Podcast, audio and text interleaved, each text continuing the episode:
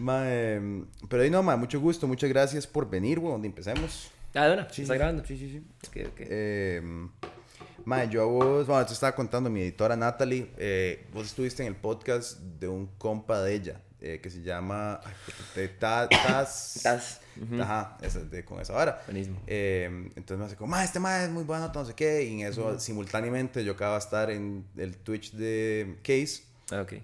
Entonces como que me metí la vara y seguí, una vara me llevó a otra, una vara me llevó a vos. Otra, y aquí como, ah, estamos acá, hablando de cosas, ajá. Exacto.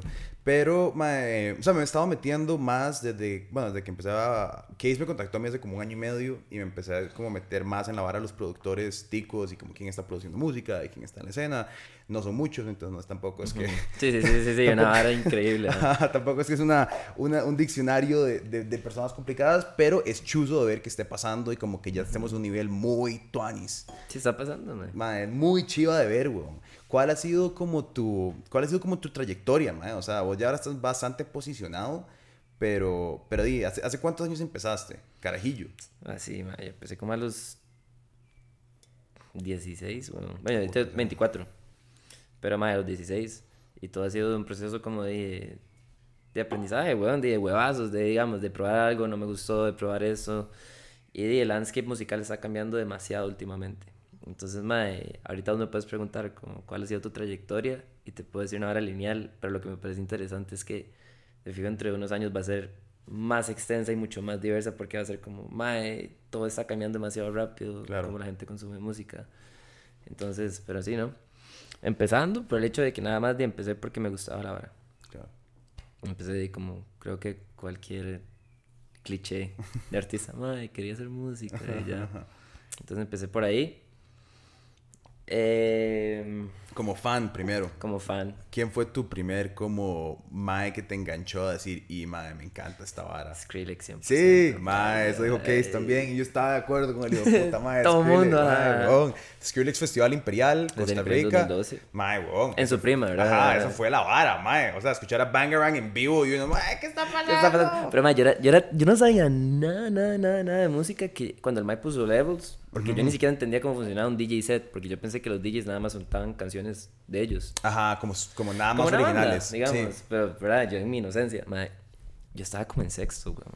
O sea, imagínate. sí, sí, yo estaba en octavo. Yo estaba un par de años mayor que vos, mae, no Ujú, mucho. Imagínate. Y pusieron levels, la bichi, y yo, oh, mae, pero lo he escuchado en todo lado, ¿qué es esta vara? Que no sé qué. Y, y no, y fue donde me enamoré, me enamoré de la música como ya de una manera cool. Porque antes la música ha estado como en mi vida, desde chamaquillo, digamos, yo tenía problemas para dormir. Entonces me ponía como música Ok. natural. Era como una vara muy lejana a vos. Ajá, y a como tu que, identidad. como que veía lame a los músicos, como el único... A ver, ¿quién puede ser mi figura musical más presente? El profe de música de la escuela. Y a nadie le caía bien, entonces imagínate, era como... Y lo que le enseñan a una música es los himnos. Claro. Entonces, digamos, es como lame. Sí, sí, no sí, funciona. Pero sí, Skrillex fue como mi... Donde empecé a, a verlo ya cool. Que yo dije, uff, qué buena la música. Que Sí, es que además Festival Imperial fueron un montón de maes pichudos para ver. Mae, Madion vino y hizo como un mini set en el Festival Imperial cuando el mae tenía aquella como tablera y el mae empezó a hacer como los arranges, esta vara, Major Laser, eh, o sea, York, mae, Cypress, mae, o sea, como est- estuvo demasiado adelantado el tiempo, mae. Demasiado. Y eso es lo que me duele, mae, que ese Festival Imperial estuvo demasiado adelantado el tiempo y la gente no lo supo apreciar como de lo que fue, weón. 100%. Porque eran de artistas de calibre mundial en su mejor momento, by the way, que no es como cuando ya pasaron, sino como Sí, sí, sí, sí. en la prima. Fueron como días, como 10, hasta 10 años después, o 2 años después que apareció Picnic, que ha sido como lo más cercano, más cercano, a, sí. a hacer, y yo creo que ya está como al nivel. Sí, este Pero- último yo siento que ya fue como, mae, bueno, sí, trajeron como, que es lo que te decía, que tal vez la variedad Ujú. Porque había de todo, mae. Y Sí. digamos, ese picnic también hubo de todo. Entonces yo dije, "Oye, como, creo que sí. Sí, siente como un festival real, como lo que uno vería en Chile o Argentina. O Lollapalooza, México. ajá, digamos. Mae, y entonces vos empezás a, a ver, a ver a Skrillex y decís, ok, quiero ser DJ o quiero ser productor. O sea, ¿cuál fue la primera parte? Mae, eh... O las dos. No, al principio fue... Al, al principio fue nada más entusiasta en, en el iPod Touch, porque ya yo era niño rata iPod Touch. Ya, Nice. ya no tuve Walkman, digamos, ya. Niño rata. Mae... Bajando discografías en Limeware, Limeware, descargando virus de mi compu, mae, mis, papás, ¿qué le está pasando a la compu? Total. Y, madre, lo descargué ahí. pirateado, pero turbo pirateado. Obvio. Todo lo, eso que uno descargaba una pieza y era otra y traía una intro rarísima. Y, y ahí empecé como entusiasta, hasta que un punto yo dije como, "Mae, me gustaría hacer eso como de DJ, ya. Porque yo decía, como iba escalando los niveles de, del Ajá. iceberg, de, Ajá, digamos, ajá, como. Skrillex, oh, oh, Steve Aoki, no sé qué. Y en ese momento estaba también el boom de los DJs al puro principio. Sí, mae, mae. En ese momento. Entonces, de ahí, encontré los aftermovies de Tomorrowland. Que, vaya, para todo el mundo fue como la introducción a demasiado eso. o Yo sea, me acuerdo como por alguna razón pensar que yo y mis amigos podíamos hacer una forma para ir a Tomorrowland. O sea, porque era esa obsesión. Y además que los hacen, o sea, yo no sé si todavía lo hacen así, pero en ese momento eran súper enfocados como en las huilas que iban, y la Ajá, fiesta, ajá, y, la, y la tienda de campaña. Sodoma y Gomorra, sí, sí, sí, sí, sí, sí, sí. Y uno, mae, y un sexto, yo quiero ir. ¡Qué mae, sí, qué bueno eran esos after movies de Tomorrowland. Épicos, mae. Es más, el que a mí me enamoró, creo que fue como 2012, 2013, por ahí. Mae, Sí, que sí, sí, yo sí, recuerdo sí. que yo vi a la vara y yo, mae, pero esto, ¿qué? ¿En qué? ¿En Sí, dónde era como el cielo, era como el, El cielo, el cielo, el cielo. Era Y eso, el- y usted se llama y huila de todo el mundo y la gente, y uno, mae, no puede ser, Dios mío, a- ahí voy a encontrar el amor de mi Sí, vida. exacto, que ese despiche según Ajá, según, sí, le voy a encontrar, y buenísimo, mae. Y entonces yo dije, no, no, quiero ser DJ, y me hypeé, me hypeé, me hypeé, me hypeé. No sé por dónde, y ahí sí te mentiría si te digo, fue que encontré, bueno, DJ Lab aquí Ah, Tonis, en Escalante. En Escalante en ese momento, Sí, sí, en sí. Editus. Ajá, ajá, En ajá. Editus en ese momento. Sí, sí, sí, sí, sí. Entonces, ma, yo iba a nivel en ese momento, agarré unas vacaciones del cole, que yo estaba en ese momento estaba que noveno, por ahí. Y me agarraba intensivos que hacían. Entonces, como en las vacaciones, casualmente, digamos, por oigas el Espíritu Santo, caía, quedaron in- intensivos. Entonces, dos semanas, llegaba, lo hacía, ta, ta, ta, ta, ta, ta. Y así fue como empecé haciendo DJ. Después Ok. dije, antes de que todo esto pasara de productor y eso, yo dije, madre, la manera de escalar esto es y ser productor también. Pero antes de que la gente dijera, si quiero, antes de que el movimiento fuera ese, Ajá, ajá, ajá. yo nada más dije, como, madre, Dino, también quiero hacer música. Y entonces también en DJ Lab aprendí. Ok, ¿con qué empezaste? Con DJ y después como productor. No, digo yo, como con qué Ah. programa, o sea, como... Ableton desde ok, siempre y ahora. ajá. Yo me acuerdo, la... mae, no sé por qué... Yo siento como que todo el mundo pasó un momento de esa fiebre. Me acuerdo de abrir como FL Studio y nada más cagarme. Y fue como, no, Ajá, sí, este sí, sí. no es para mí. Da miedo, playa, da miedo. Mae, es demasiado intenso, es demasiada información. Y Ableton parece, aún, me parece aún más intimidante porque parece como Excel. Ajá. y eso es horrible. Ableton, si algún día me patrocinan, por favor, mae, cambien esa interfase porque es horrible. Mae, es una interfaz horrible. Es- y se ve, se ve muy complicado, o sea, se ve muy como complicado. números y gráficos y varas y es como, ¿y cómo se supone que yo voy a hacer música aquí? Sí, ¿cómo empieza uno? ¿Dónde hago como el ping, El boom, pum, bam? pam, Ajá. mae, nombres. Y además que yo creo que ahí es donde también mucha gente se rinde, mae, es como... Es estresante porque al principio nada suena bien. Mm. Nada suena bien. O sea, a menos de que, bueno, seas un prodigio Sí, musical sí, sí, experto que no creo que pase, pero... Mae, al principio todo va a sonar de a caca, mae. Y digamos, aún hasta el día de hoy uno que ya tiene un poquito más de experiencia, mae, y uno va a mostrar proyectos, uno siempre dice, aún no está terminado, ¿verdad? digamos, Claro. eso le pasa. No sé si a vos también con otro tipo de medios Mae, pasa, con- sí, con, con, con video es igual. No O está sea, editado, ¿o Sí, sí, no, no está terminado. Y para mí, yo- es una vara que, que siempre le pregunto a músicos, a todos los artistas, es como, si vos realmente sentís que terminás o parás. Digamos, yo tengo que Ajá, parar. Parar. Yo llego, hasta aquí llegó y ya. Pero si no, yo puedo seguir editando algo de, hasta que el día que me muera. O sea, y Así sigo, 100% y sigo, y y sigue y y sigo. Twitch. Entonces, ma, yo siento que eso de hecho es un tema súper interesante que nunca he visto como que alguien que lo hable, que es como, mae, yo estaba en estudios con gente muy chusa que dicen como, mae, así quedó. Ajá. Porque si no se van, bro, en ese patín y que aquí, que otra versión y que esto se puede mejorar, entonces definitivamente sí debe llegar a un punto en que es como, ya. Ya, esto es eso aquí, ya, hasta ahora. Ya, ya, ya, ya, ya. ya. Yo he contado esa historia antes, pero madre, para la tesis de mi U era un cortometraje de, de- originalmente era 21 minutos, lo tuve que cortar a 14 y el otro día terminado y le digo a mi novia, le digo, madre, jale a, eh, tengo que exportarlo para sacarlo a un formato porque le voy a presentar en un cine.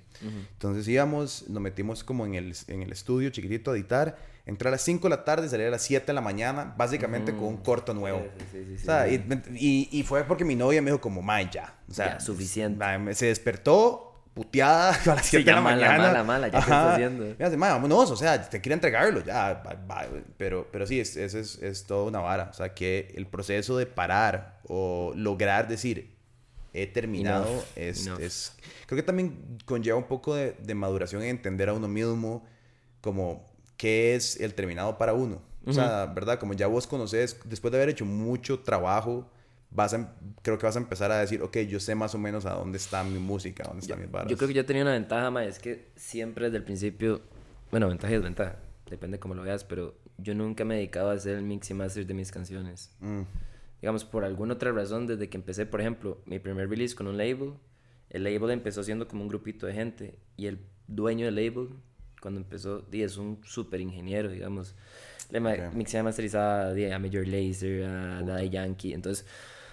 Y además decía, "Ay, yo les hago el brete, ustedes nada más saquen. Entonces, desgraciadamente, yo no aprendí a hacer esa parte.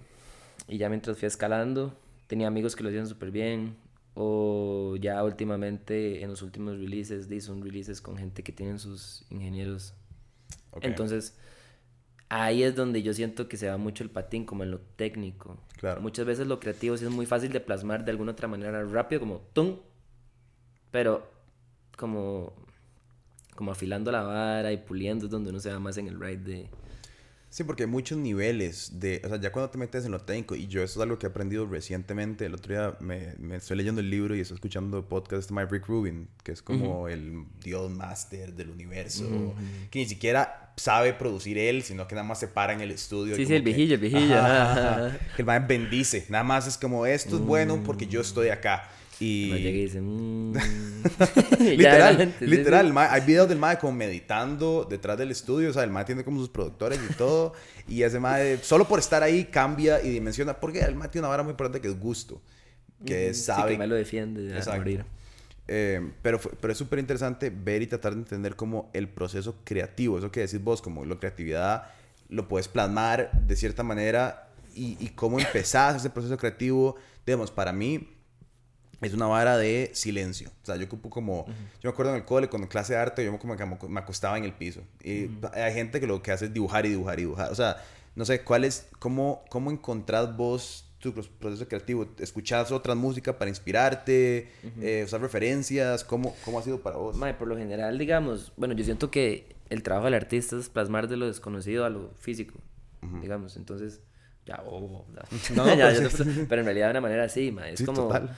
Si uno, o sea, ¿cómo explico eso? Es, y, y yo sí también soy defensor de, creo que, bueno, Jordan Peterson lo dijo una vez, como hay, hay gente creativa y hay gente que no es creativa, Mm, punto, o sea, como hay niveles, pero... Sí.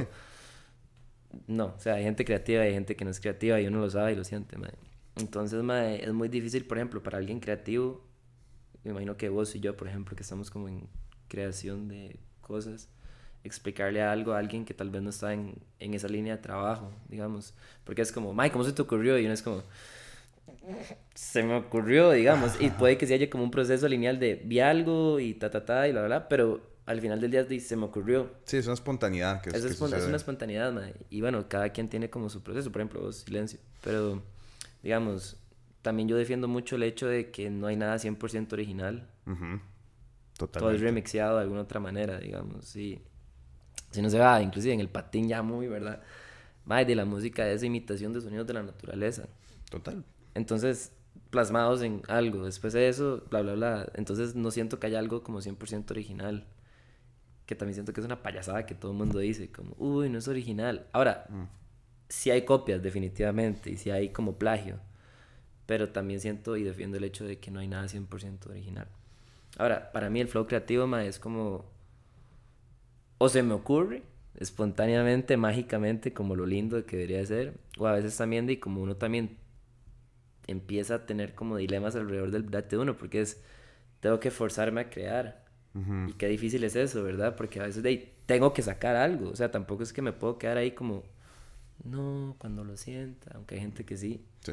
Pero yo no personal, mi filosofía de brete es, de, no, es, es brete también, y ocupo también como, ma, me meto a referencias, entonces, si ya me estoy quedando ahí como short en, en ideas, ok, ¿qué está pasando en África? Ok, ¿qué está pasando en Asia? No sé. y por dicha tenemos la facilidad de que a un clic podemos ir a cualquier parte del mundo, escuchar lo que sea y descargar lo que sea. Entonces ahí y darle el twist de uno también. Claro. Entonces, digamos, escuchar como referencias, descargar nuevos sonidos, samples, loops. Y también una cosa que me funciona un montón es que yo hice un reel hace un, hace un tiempito de eso, entonces aquí lo estoy exponiendo. ya venía con la pregunta preparada. Eh, ver otros outlets creativos. Ok. Entonces, madre, me sirve también a veces como ver, no sé, desfiles de moda. Y decir como, madre, ¿cómo sonaría el soundtrack de esto? Ah, ok, qué chuzo. O ver como pelis, no sé, como Akira, no sé, y decir como, madre, bueno, ¿cómo sonaría, no sé, Danzal si fuera ahí?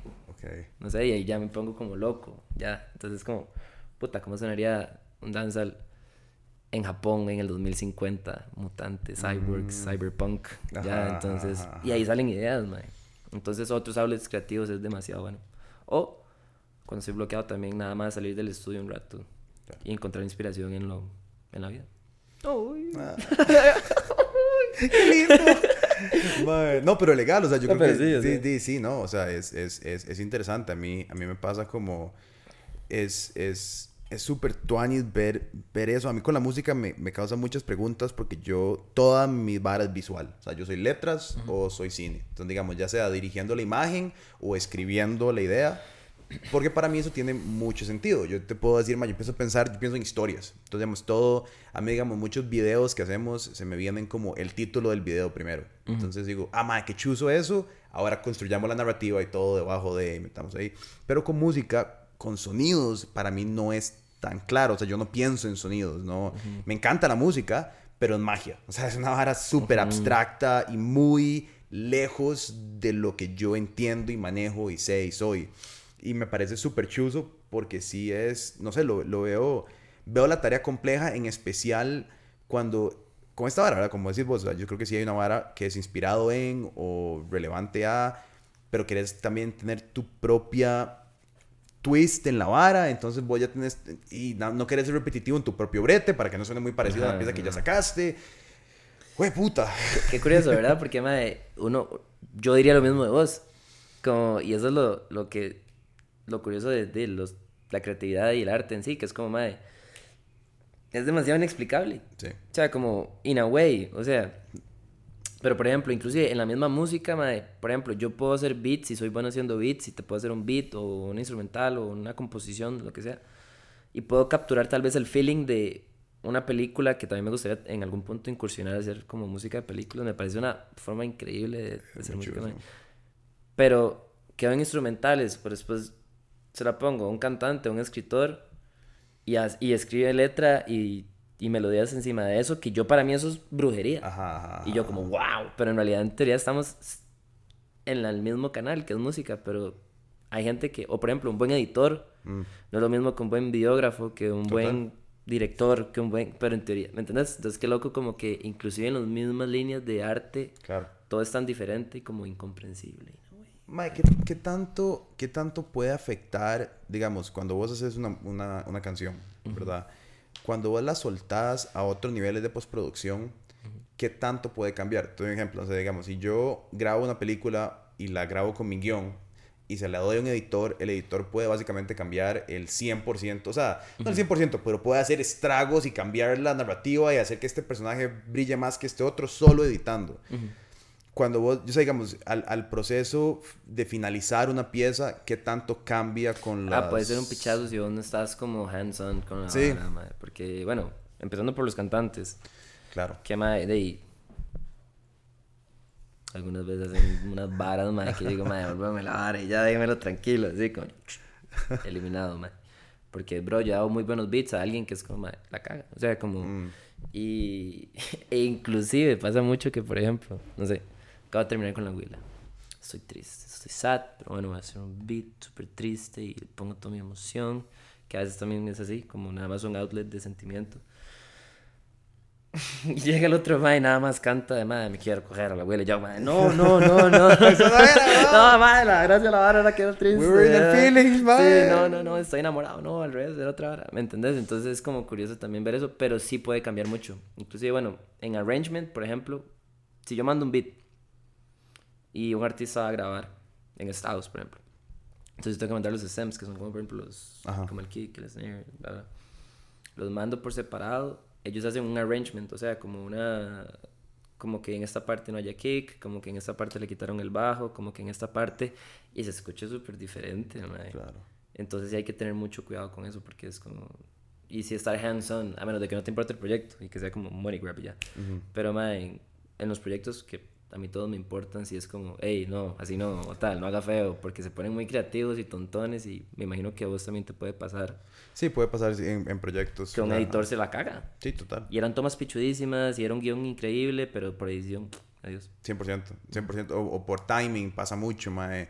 El, el, el a dónde cortar y pegar algo, a dónde meter y sacar algo. Lo puede- o sea, un buen editor, digamos, ahorita Natalie es más una crack. O sea, y, lo- y entró ten- ah, recientemente al equipo y fue una de esas varas donde uno hace clic con alguien y uno dice, uy, mae, gracias a Dios. Gracias a Dios vos estás acá y entendiste la vara rápido. Y hay gente, ¿verdad? Que entiende. Hay gente que entiende, ah, como hay gente que no Nunca, entiende. O sea, Never, never. Ma, nosotros pasamos de nuestro editor pasado, Alejandro, ma, que era un crack, a Natalie, que es una crack, que ha sido una bendición, pero antes de ellos dos fue muy difícil. O sea, Sí, fue muy estamos difícil. tirando, pero sí ha sido No, no, difícil. o sea, fue difícil. Había muy buenos, pero habían muy malos. Entonces, También, ha sí, sí, sido un proceso, ma, y, y- pero es, es complicado más cuando vos estás encima del proyecto creativamente, como vos, digamos, vos sos un productor que está metido en la vara. Eh, sí, como decís vos, si es una vara como que la soltás y di X.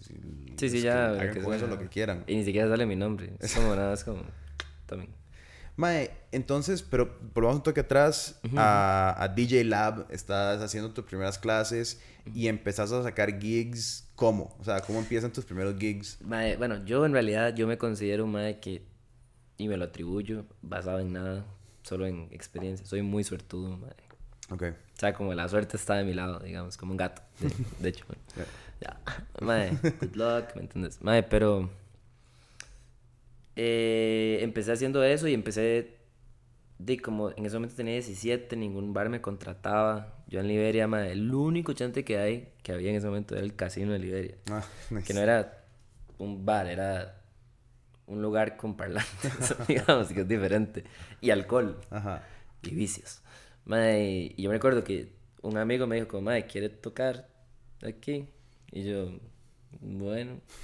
Y llegué y era una hora, pero yo en mi momento yo era tiesto, yo era Claro. que a Calvin Harris y yo, uh, y en Liberia en un casino que que escuchar esa picha, mae, me ponían rancheras y pongan aquí. Claro, obvio. Obviamente, weón, ¿quién va a querer escuchar esa, esa vara? Yo, toda linda, mae.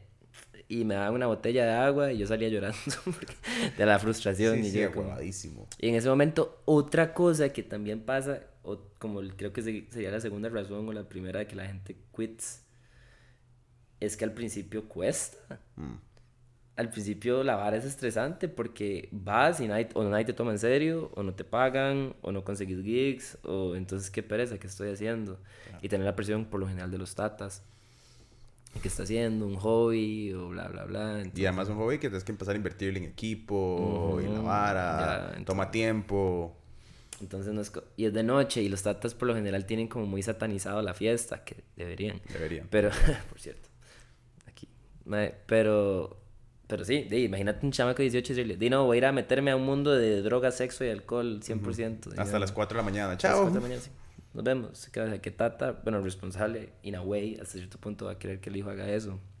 Entonces, mae, di no, ahí pulseándola, pulseándola. eh, el otro bar que queda al frente, de, eh, Supremacy se llamaba, mae. Ok. Hicimos un evento unos compas y yo. Urban Night, papi. Nice. Urban Night. Llegaron mi novia, el borracho del pueblo y la novia del otro compa y eso fue. Mae, qué duro. Y eso fue, madre, habíamos contratado a Melissa Mora ¿Qué? y no llegó, nos canceló, madre. Bueno, por dicha.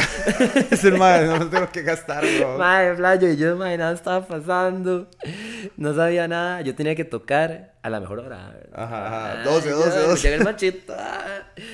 Y no, hombre, me hicieron bajado como a los 15 minutos del DJ residente del lugar. Claro. No, bajado, ¿qué está haciendo? Sí, sí. ¿Quién es Calvin Harris? Y además el lugar vacío. Y el chante vacío, solo que sabe que se ven las luces en el piso. Ay, no, qué, mae, qué puta. Eh, piso blanco de casa. Ay, y así ese- reflejando a mala Ajá. luz en el. Ay, y huele a birra y ajá, bueno, pero ya no existe ese lugar. Rest in peace. Rest in peace, sí, rest in peace Urban Night. Para forever. Pero bueno, y así, y, mae, hasta que en un punto nada más dije, mae, no, fuck it, estoy en el cole, ahorita no puedo buscar gigs y voy a nada más producir. Entonces, ese es el way to go. En ese momento, mae, el, ese mae Frank, el que era como ingeniero de sonido, pichudo, eh, puso como, y un DJ que yo conocía, pusieron como al mismo tiempo, como, yo, manden demos a este correo. Yo tenía un demo, uno. y yo como, mae, no, no sé. Y mi novia al momento me dijo, mae, mándelo, mándelo, mándelo. Yo, shout. Y lo mandé y me respondieron como a los cinco minutos. Me dijeron, mae, nos gusta. Bro, era de pecho, ¿verdad? O sea, pero en el momento ocupaban como demos, me imagino. Claro. O era algo decente, I guess. Y ya, se hizo como una comunidad, me metieron en un grupo, entonces empecé a conectar con gente de Chile, con gente de, de Venezuela, de México, entonces ahí como fue como mi primer como, ah, ok, esto se puede hacer así. Nice. A hacer música y, y, y por ahí fue que fue empezando. ¿Cuál fue el- la primera vez que vos sentiste como, y ma, esta vara pegó, o le fue bien, o esta canción la escuchó mucha gente, o... Aún no, o sea, aún no, mae. Y eso es lo curioso que, bueno, yo soy como medio duro conmigo mismo, pero de canciones con más de 2 millones de reproducciones que yo he producido, I guess, puede ser, mae. Em, ya, bueno, y si uno se pone medio a analizarlo, hasta a nivel nacional, bien, el mercadito cabe en un vergasal de gente. O sea, digamos, ya yo estoy tocando y yo lo hago normal porque, bueno, es mi lugar de brete, ya lo decir tocarme. Bueno, no, todos más. Y yo, lo, yo veo la vara hasta el fondo y yo, ma, eso es un mar de gente. O sea, como, qué loco. Y es que ahora la cultura también se ha convertido, o sea, como que, no sé, más, yo voy a veces eh, a Antique, bonito, primero, sub- al, al, al, al sótano. El sótano. eh, Sotanero, sotanero. ajá, obvio, mae. Eh, y, y no sé, como que antes, o sea, yo vivía fuera siete años. Y cuando yo me fui de Chepe, yo me fui, y nosotros íbamos, mae, éramos unos carajillos de mierda que nos íbamos a meter a todos los bares y todos los clubs y lo que sea. Pero era como una fiesta a donde había un DJ, podía venir un DJ grande, pero era como, era un- en el background de la fiesta, ese más estaba allá. Y uno nada más se pegaba a la mica y uno andaba tomando guaro y buscando huilas y lo que sea. Cuando volví, ahora sí como una cultura de DJs. Uno va y la gente está como frente al mae. Sí, como formato concierto, formato Exacto, concierto. formato concierto. Y esa vara, o sea, yo- lo vivía afuera eh, porque era más normal y tenía amigos que estaban metidos como en la escena de house y Ujú, eh, de- en Nueva York y la vara, que es que es muy fuerte y lo más tiene mucho nombre, ¿verdad? Y la vara. Pero acá eso sí, existía, en, pero en, en lugares como en Tamarindo, no sé. un menor escala, menor escala. Pero ahora es muy normal. O sea, uno va a un club, un bar y es lo que es. Es lo que es, ma, y uno es el entretenimiento de la noche. Sí, literal, Sí, literal, literal. Y, y fue, bueno, yo creo que lo dije en ese podcast de Taz también, ma, como cambió un montón. In a way, bueno, por lo menos yo lo percibo así, ma, que es como, antes tal vez era era como, vamos, no sé qué, al bar, y ahora es como, vamos a, al bar, pero es formato concierto. Ajá. Y uno tampoco, después de pandemia, antes y después de pandemia. Y sentí más ese cambio después de pandemia, que ya era como más formato concierto. Claro. Inclusive, bueno, habilitando el espacio, por ejemplo, ese mercadito. De, en un sentido, tiene sentido de que sea como viendo para el DJ. Ya, está, aquí está el DJ, por cierto. Digamos, y... Con la pantalla grande, la vara. eh. Imagínense. Tiene total sentido, digamos. Pero hasta cierto punto también siento que cambia un poco la dinámica de la noche porque es como... Antes en el formato como club usted iba y nada más estaba como música. ¿Ya? Y, oh, sonó esa canción. que- oh". Pero mae, ahora es como... La Sí, gente sí, sí, así como con el teléfono haciendo como el request así, como mae, pongan Bad Bunny, pongan Fate, digamos, y uno, ya no sean necios y ya, qué pereza. Pero sí, la, la, la vara cambió un pichazo, mae, definitivamente. ¿Te gusta más así o como era antes o te gusta era espacio a ver las dos varas? Tienen las dos, las dos Sí. tienen su vara, pero a mí me ha funcionado más de formato concierto. Claro, además creo que te genera más tu marca, la gente sabe que sos vos. Exacto, exacto, sí. O sea, a, a- a diferencia de, ma, está el DJ y uno ni, ni sabe. Además, había clubs que el DJ ni siquiera estaba presente, estaba como en un backroom. Ajá, sí, Así, sí. Eh, ma, eh, ventanas. ay, ¿Cuál era que era así? Me Home, Home en Santana. Era así, me acuerdo, ma, puta, es que habían pares raros, ma. Gaira, ¿vos nunca fuiste a Gaira? Que era No. cuando está EPA en, en la 27. He escuchado, he escuchado a Gaira, pero no fui, Es que mae. creo que era muy carajillo, mae, pero Es que yo, yo iba a Carajillo, yo iba como de 15, entonces vos tenías como 11 años. yo creo que no, yo creo que no ibas a ir. Pero, pero sí, ma, o sea, es, es chuzo, a mí me cuadra, porque creo que además fomenta más la cultura de generar esa identidad de, ma, este DJ de acá, ojo, que chudo. Y que de hecho, mae, bueno, ahora que yo he estado como medio tratando de, bueno, puedo sacar un programilla ahí para ayudar a DJs y como coacheo, productores y creativos en general, mae, una de las dudas que siempre me preguntan es, mae, ¿cómo hago? Mm. O sea, ya, ¿cómo desarrollo mi marca, mae? Y es que ahora sí o sí, mae, usted tiene que tener una marca desarrollada personal, ya no es enough ser buen DJ o ser buen buen algo, whatsoever, a menos de que sea como en deportes, que creo que es como la única que se mantiene como... Sí, tal vez, sí, sos bueno, sos bueno. Como rendir, sí, digamos, puede ser feo, es buena nota, que si sos bueno, sos bueno, y goleas, y goleas, digamos. Pero ahora como en estas varas de arte, sí o sí tienes que tener una marca personal desarrollada. Ya las redes sociales son una necesidad, ya no empezaron a ser como un, en mi opinión, por lo menos como maneras de hacer links, sino como es tu carta personal. Total. Imagínate, o sea, si vos no te hubieras metido en mi perfil, has dicho, ah, madre, qué buena nota, yo he dicho, madre, no, no, hubiera pasado esto, o, o, o, al resto también. Sí, también. Entonces, madre, es súper importante, sí o sí, desarrollar una marca personal, madre, que tengas tu estilo, que tengas tu following, que tengas tu... Que la gente se meta y diga como, ah, mira, aquí está Bombocat, o aquí está Case, o aquí está esto, y esto es lo que va a pasar. Porque si no, nada más te perdes en, en un mercado que está sobresaturado, madre. ¿Cómo ¿cómo hiciste vos para, para llegarle a audiencias? O sea, ¿qué fue la herramienta tuya? No sé, digamos, además, como hablamos ahora, como hay más que usa mucho TikTok, hay más que usa más... Insta en su momento. Insta en su momento. En su momento. Y aún es como mi... no sé, ah, bueno, eh, por las producciones fue que un, un dude aquí, Jalamelule, mm, me dijo, mae, ábranos. Vamos a hacer un, un, evento en conjunto con DJ Lab. En ese momento en el chante Paradise. No me acuerdo, mae. Lo clausuraron. ¿A dónde era Paradise? El mae traficaba personas. No, uy, perro. Y yo vivía con el mae, yo no sabía. Uy, no. Sí, turbio. Más que aquí había muchos. Hay clubs turbios. Es en el barrio, era en el barrio chino. Y así, y Mike, sí, buena nota. Y nada más el mae. Y nada más traficaba personas. Sí, mae, you, just never know, mae. Sí, Además, mae. Yo no sé qué hay detrás de esa Sí, sí, hay para ver cualquier vara. De cualquier vara, mae. No la hay, pero. Espero, mae. Exacto. Pero, Ima, entonces vas y abrís para Jalame Lule en, Paradise y ahí fue como el gig más tuanis. Entonces, como que en el momento yo súper nervioso, ¿verdad? Obviamente toqué para nadie porque era abrir como muy temprano. Mm. Pero como que les gustó el brete y un día nos dijeron como, mae, vamos a empezar a hacer una línea de eventos y queremos a alguien que nos empiece a abrir. Yo como, démosle. Más, bueno, ya, ya próximos en la concha y ya. Me salté con muchos pasos. y eso fui muy bendecido, pero... bendecido y way porque también día había como hecho la, la producción. Y... Pero ahí empecé y nada más de como fue, ha sido muy orgánico, claro. sinceramente. Y, la, y eso, digamos, pero eso es como para chiviar, imagino que hay por recomendaciones y la vara. Pero empezar a producir para artistas, ¿cómo vino esa parte? Ah, mae, eh, yo, yo empecé produciendo un batón, que era como reggaetón con electrónica, eh, trap. Pero ¿Por qué? Porque me gusta. Ok, ok, ok. Ah, me gusta, solo que ya no pega, pero sí, yo puedo tener un setcito de eso. Y, y no sé, siempre me gustaba con la música del mundo en general. Entonces, digamos, siempre fue mi ride. Eh, ya en pandemia, madre, yo estaba haciendo beats ahí en, en, vivo, que en realidad yo no hacía beats, yo hacía como canciones de electrónica. Ok. Que era diferente. Por ejemplo, como My House no es un beat, a menos de que alguien se la monte, pero por sí sola ya es una canción como by itself. y empezaba haciendo beats, no sé, whatever. Y, y el que ahorita es mi manager me, me, puso como, que ya yo le he conocido en Miami una vez, me puso como, hey, eh, chequeé sus DMs. Y yo, entonces chequeé mis DMs. Y haciéndome el loco, ¿verdad? Yo, sí, sí, ahorita. y yo termino live todavía. Y así como, Mike, ¿quién lo maneja? Y yo como, di nadie. Y me hace como, bueno, ahora yo lo manejo. Como Norbit, ¿tiene novia, no? Ahora tiene novia. sí, yo como, ah, bueno. Entonces, de ahí estuvimos negociando.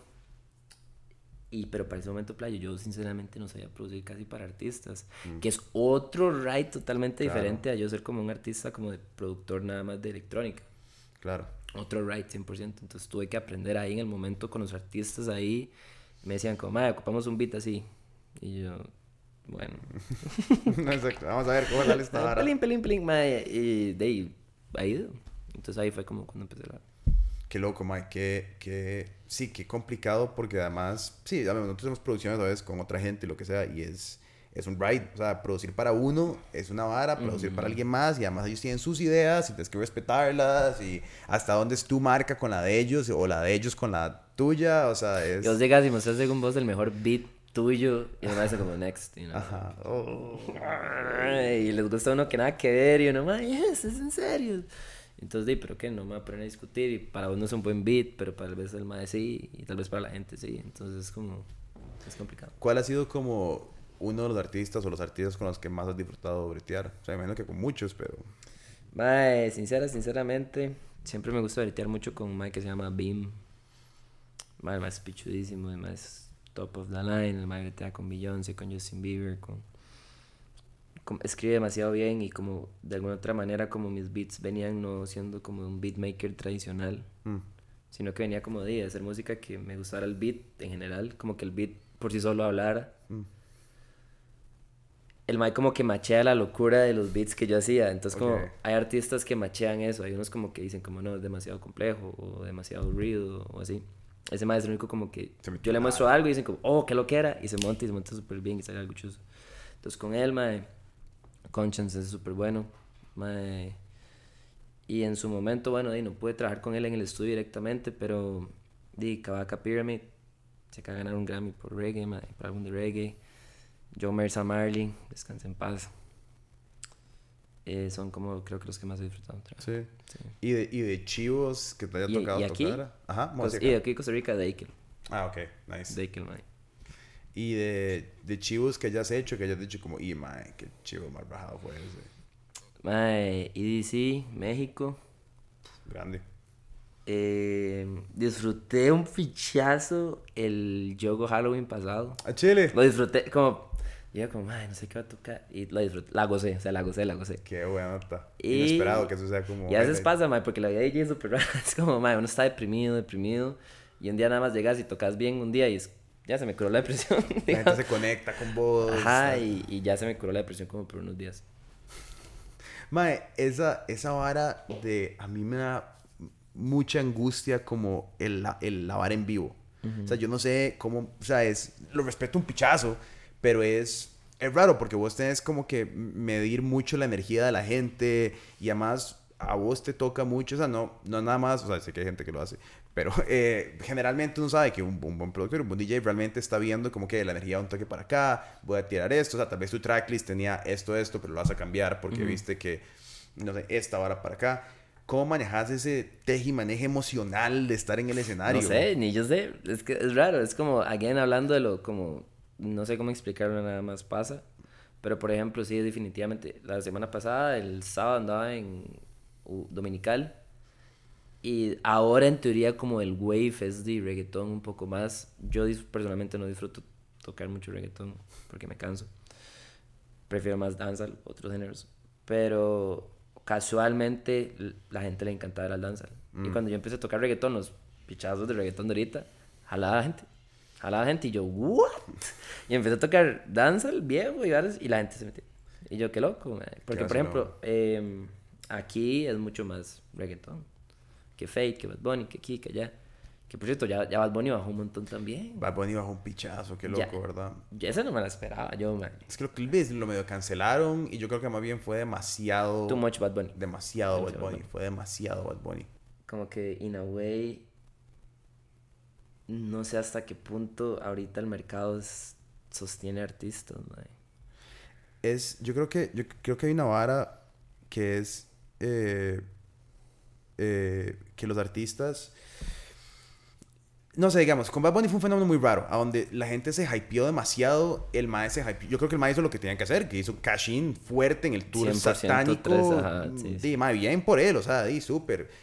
Pero sí hubo una sobresaturación satánica de Bad Bunny. O sea, yo, yo no fui al concierto acá, o sea, yo tuve dos entradas y, y no las... de hecho, compré cuatro, compré dos y después mis amigos como que cambiaron de zona. Entonces tuve que comprar las otras dos pensando que iba a vender estas.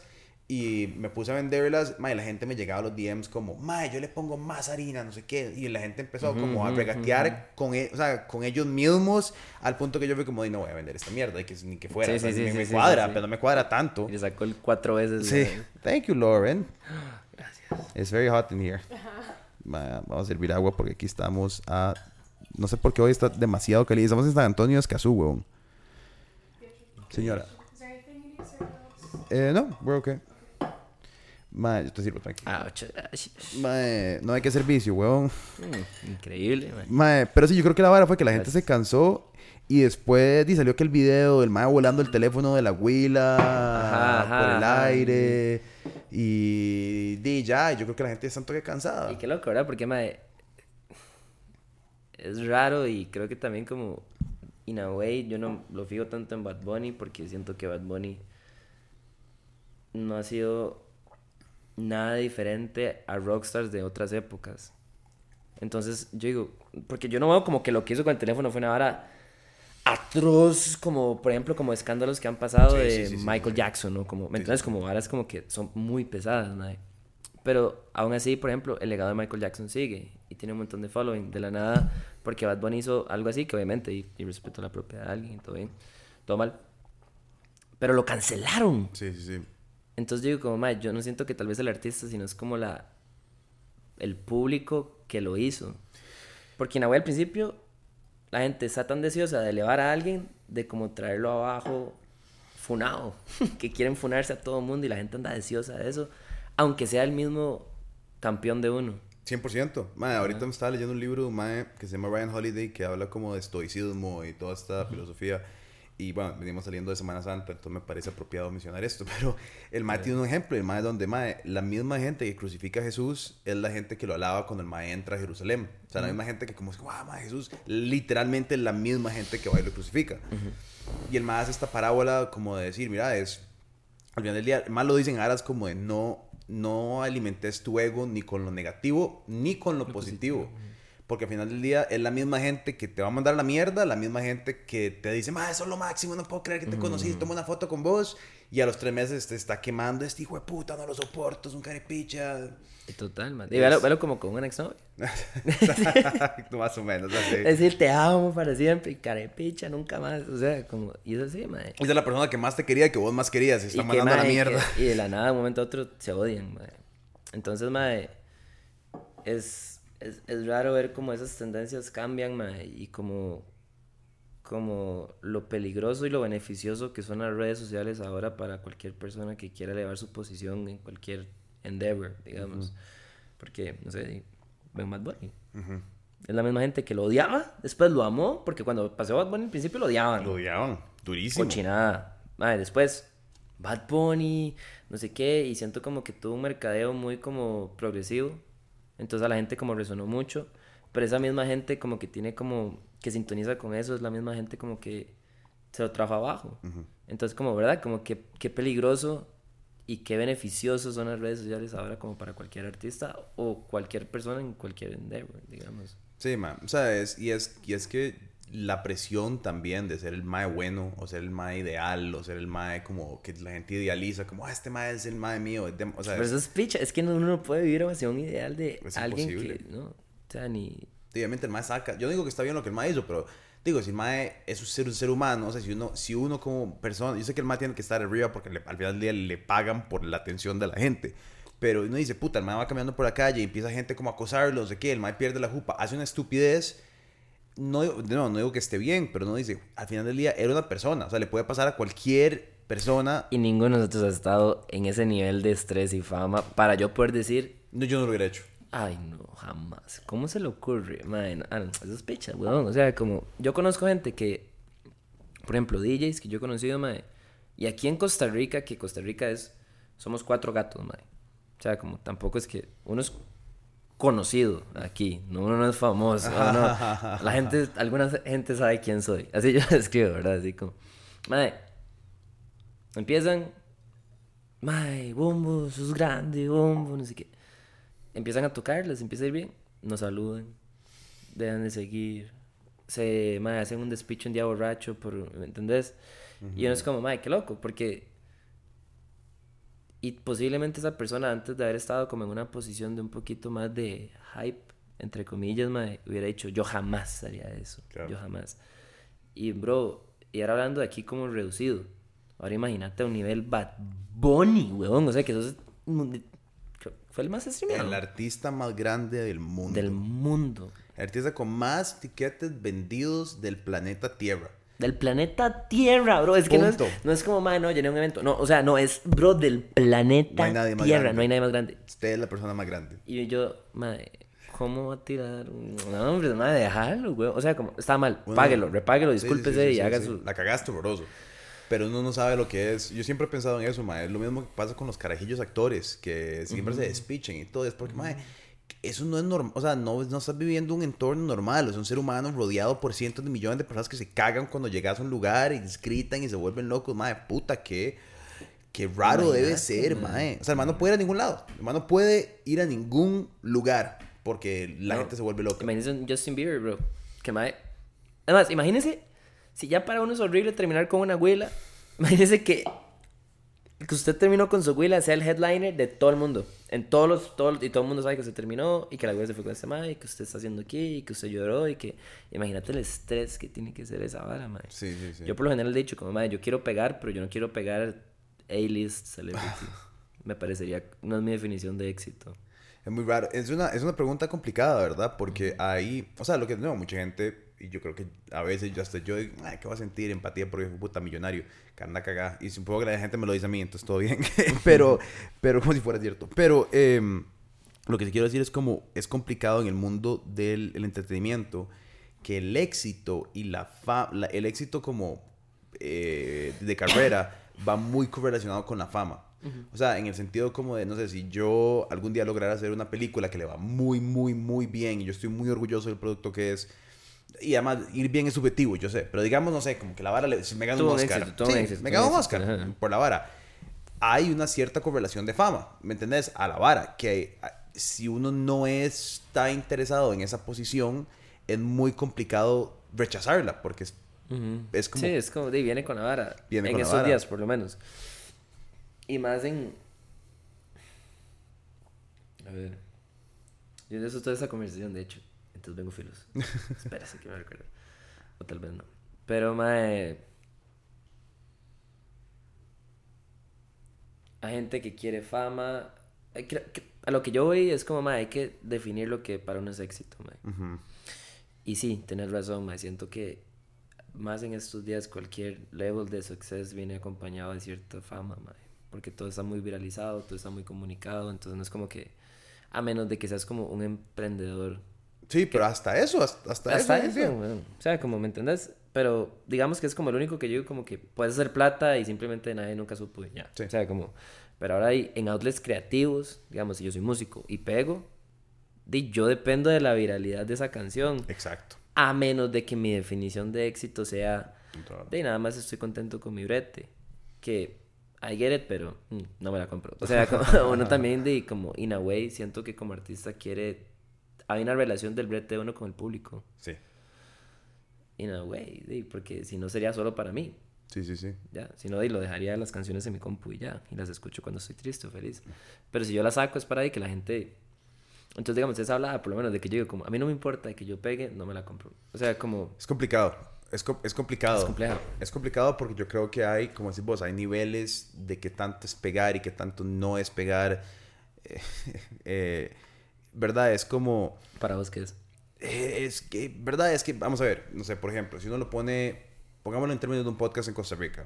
El podcast como más viral, yo creo que Los Gordos, fijo puede ser Los Gordos, igual es que Ugalde han tenido podcasts bastante grandes y Joana Villalobos creo que ha estado ahí como entre los top 3, digamos. Joana tiene como, ella publica los números, son como 10.000 o 12.000 plays por podcast. En, en Spotify. Ajá, en Spotify. Eh, los gordos, di, un episodio mediano, son como 40 mil, 50 mil personas que lo escuchan y cuando es muy grande ya mucho más, pero digamos como en promedio. Entonces uno diría, bueno, además, si uno lo escuchan 40 mil personas en promedio por episodio, puta, tu podcast es, es un buen podcast para Costa Rica. Si usted dice eso en Estados Unidos, usted es una mierda. usted, está empezando. Madre, qué cute tu proyecto, ¿me entiendes? Qué lindo lo que... Entonces, creo que por eso es muy difícil de mencionar, ¿verdad? Porque es, es dependiendo y que te da felicidad. yo creo que uno acá, con un proyecto bien montado, tan grande como los podcasts de los gordos, uno podría vivir, tal vez. Tal vez no como multimillonario, pero tal vez te daría para estar cómodo. Pero si decís, puta, eso no es suficiente para mí, yo quiero. Entonces, para mí, mae, no sé, yo no lo mido tanto como por. como por views necesariamente, lo hago más por como el nivel de interacción que me da la vara. Te doy un ejemplo. Como para mí poder hacer un podcast con Franklin Chan fue una vara muy chusa. Chuso, mae, grande. Entonces, al final le fue bien, el podcast le fue bien, pero fue más el que ya se me abrió la puerta para poder hablar con el mae, eso fue más chiva que pensar, o sea, al final dije como, ah, sí, ojalá lo vea mucha gente como que valide el haberlo hecho con él. Como que la experiencia que te dio la vara fue lo que te gustó más que en sí el podcast. Exacto. O sea, la experiencia y la conversación con el Mae, llegar a conocerlo y todo, ¿verdad? Entonces hay, hay ciertas cosas y ahora, digamos, estoy en un radio y quiero conocer gente muy, que no sea cercana a mi círculo, que sea interesante como con vos, estás música, producción. Eso me llena mucho.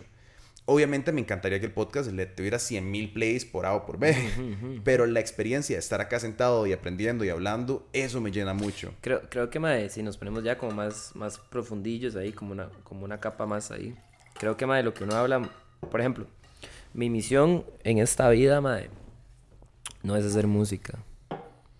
Mi misión en esta vida es... Ya, no, no, no, pues se vale, se vale, se vale. sanar y curar ayudar, digamos. Yo veo mi carrera como el instrumento mediante el cual yo voy a poder tener un reach más grande a personas. Nice. Ya. Por ejemplo, para alguna gente, supongo que el propósito es hacer música. Pero creo que deberían ver una capa más, porque a veces no solo como hacer la música, tal vez el medio es lo que estás, es como tu carrera es el medio por el cual vos lo haces. Por ejemplo, como podamos sanar o curar. Mi tata doctor entonces él sana de esa manera. Tal vez un psicólogo lo sana de esa manera. Tal vez, madre. Y siento que mi propósito es hacerlo a, a mi manera, madre. Y siento que en realidad mi llamado es como ayudar a gente con conversaciones, con consejos, con coachear, con aquí, madre. Entonces, me, me da risa porque, por ejemplo, cuando, cuando yo fui a Nigeria por, por el campamento de música, me conocí gente allá y a mí lo que me cuadró la experiencia, aparte de que, bueno, chuzo, ir a Nigeria y hacer música y con gente muy chusa, y me gusta el producto que hago también, es conecté con personas y las ayudé. Y yo hasta el día de hoy tengo conversaciones como meaningful con ellos y me dicen como, Mae, gracias por ese consejo que me diste, Mae, gracias. Entonces, creo que tal vez, por ejemplo, para mí mi carrera es como el vehículo a través del cual yo realizo mi propósito. Mm, ok. Pero no que sea mi solo propósito. Y ahí, Mae, estoy muy basado y muy estable porque puedo también cambiar mi, mi vehículo. Claro. In a way, mae. Entonces, por eso también la gente, como cuando no está clara cuál es su propósito, por ejemplo, se te puede caer el podcast, pero tenés tu propósito. Y puedes hacerlo como teniendo un blog, o puedes tenerlo haciendo como, no sé, o, graba o grabándolo de otra manera, o yo no sé. Pero entonces creo que es muy importante para las personas creativas, mae, también tener una noción de dónde está como el propósito y la visión de lo que están haciendo, antes de que sea solo quiero pegar. Mm. O yo estoy en esto porque quiero aquí. Sino que sea como, mae, ir una capa más adentro y decir, ok, eso es lo que estoy haciendo en el fondo. Y así, ya sé. Total, mae, es una vara que pasa ahora y yo he hablado demasiado de este tema, pero vale verga porque es el, el, la desesperación por, por pegar muchas veces supercede que hay de fondo para pegar, ¿verdad? O sea, vamos a ver si vos, no sé, eh, hablemos de, no sé, de Case, para, por ejemplo, el MA empieza y el MA empieza a hacer un stream porque estaba en la choza y primero hace un live y después un stream y lo que sea, ¿verdad? Pero él no hizo un stream diciendo, puta, ahora sí me voy a volver famoso, mae, ahora esta va a ser mi vehículo para la fama. Al final del día la vara le está yendo súper bien y, ¿verdad? Y, pero cuando vos te montás en un proyecto solo para pegar o hacerte famoso, así voy a conseguir un montón de likes o, ¿verdad? Es, no sé, así escribes vos tu, tu proceso por la música. Digo, estabas en un bar tocando y no había nadie. y, o sea, pero no te quedaste ahí esperando a decir, ya se va a llenar este chante. Uh te quedaste ahí porque tenías una pasión por hacer una vara, porque qué chiva. Que eso con el tiempo se remunere en interacciones, en gente, en brete, en, en, tener una, una vida que pueda hacer cosas. Eso es otra cosa, es un producto de la calidad de tu trabajo. no una búsqueda en sí misma de ser famoso, de tener Exacto, producciones. O sea, es como, dime, como los influencers que, que agarran y lo que quieren es sacar una foto cool enfrente de un carro. Pero no se dan cuenta que anteriormente los influencers tenían ese carro porque vivían una vida interesante que les permitió comprar ese, Ese carro, carro, ajá. y casualmente estaban enfrente de su carro. Exacto. No fue que el propósito de su vida era comprar ese carro para bajar. Y es que, mae, que- imagínate, o sea, como, y no tenés toda la razón, weón. Y es, mae, ¿y, y quién va a caminar más? ¿El que quiere llegar a la meta o el que le gusta caminar? El que le gusta caminar, obvio, que Entonces, caminar. creo que, antes de que nada y antes de fijarse en eso, creo que hay que fijarse, por lo menos en mi opinión, mae, esa es mi take en la vara, ser auténtico. Claro. Ser auténtico uno mismo, mae. Ahora no hay, no hay resource más apreciado que la ultra especificidad. Mm, 100%. Ya. Entre más ultra específico sea usted, usted ahorita más que nadie, y eso se, se hace a través de autenticidad de una vida auténtica. Porque no vas a poder ser súper específico con algo, mae. Por ejemplo, digamos yo. Mae, DJ, que no sé qué, que medio espiritualongo, que medio motivacional, que mae, qué loco este mae, es un personaje, ¿ya? Qué loco, mae. Y la gente quiere escuchar qué, qué hay que decir. Alguna gente, otras no, mae, pero eso es lo que le da el valor a uno en este tiempo que todo está tan saturado. Vivir una manera auténtica, mae. Y esa manera auténtica tiene que ser desde valores, desde tus hábitos, desde todo, mae, lo que quieres hacer y tu visión, porque si no simplemente, bro, podcast hay 100 mil. Músicos hay 100 mil, productores hay 100 mil. ¿Qué te diferencia a vos? Porque, bro, ya, ya hacer buen podcast, ya hacer buena música no es diferente. O sea, como ve a Joe Rogan.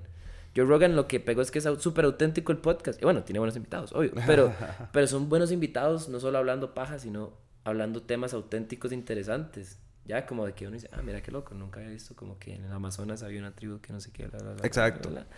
Y eso es lo interesante, mae. No el hecho de que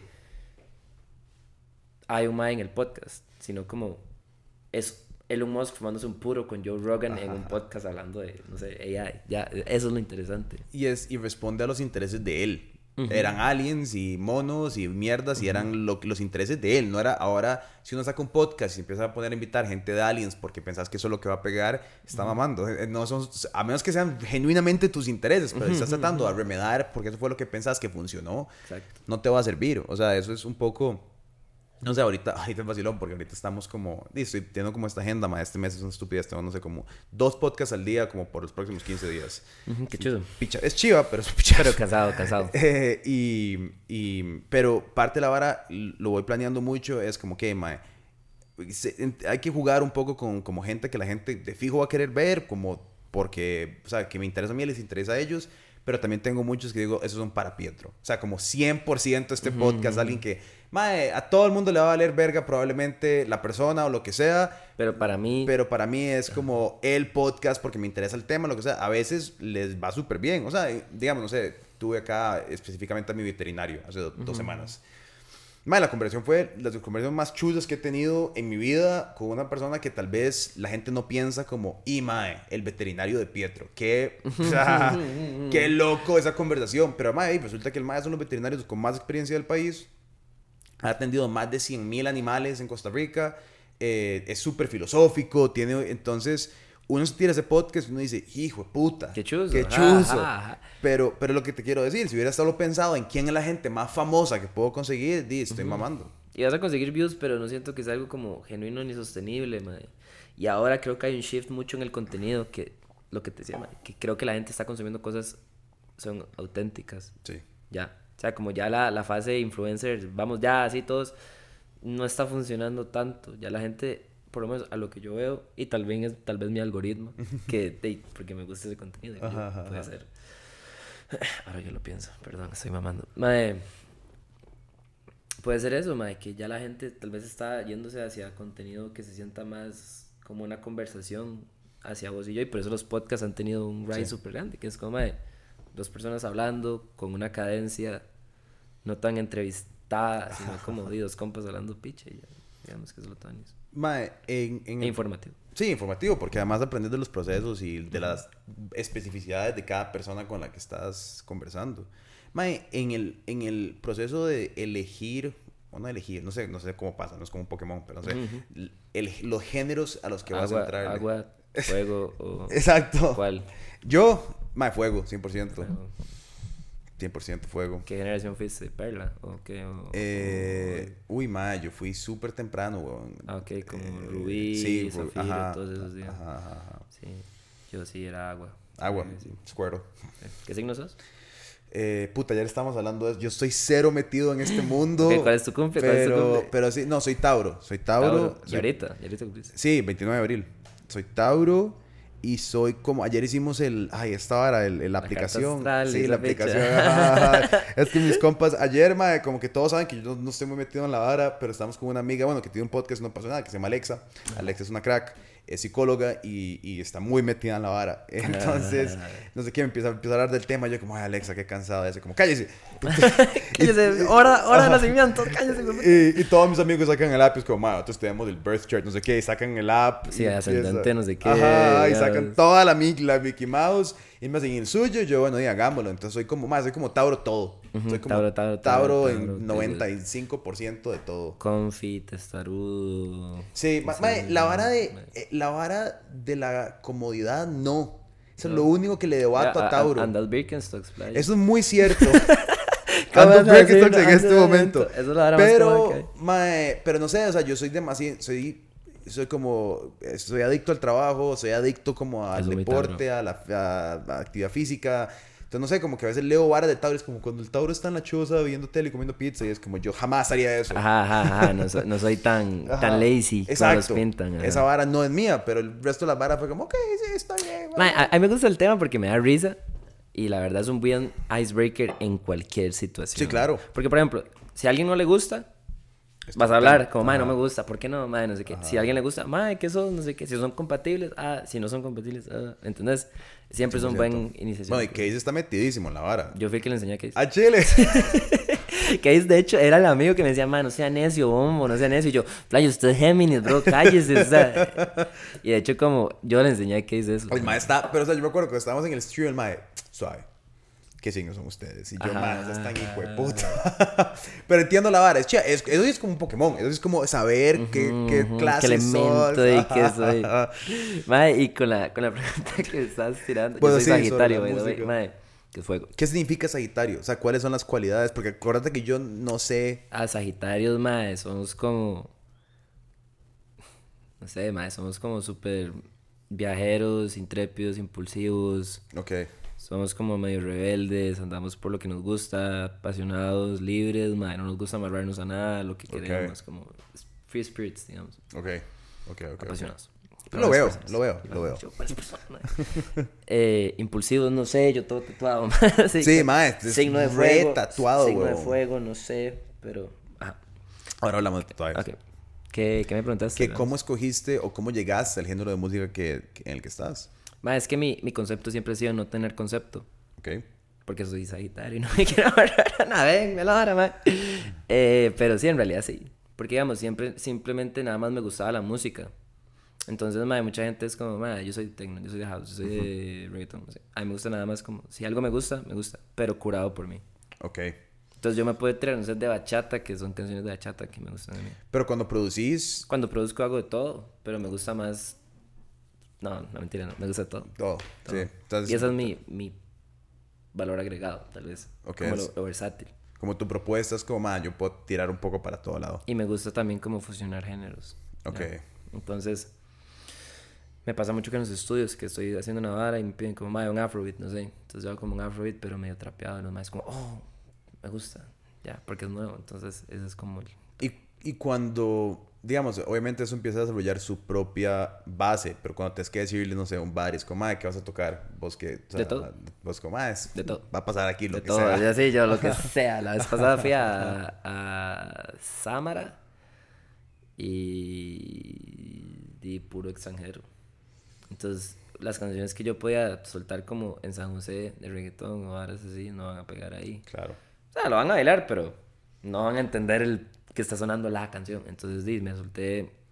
Entonces, por ejemplo, en esos casos, me voy más en canciones como en la energía de la canción, como que es como más bailable.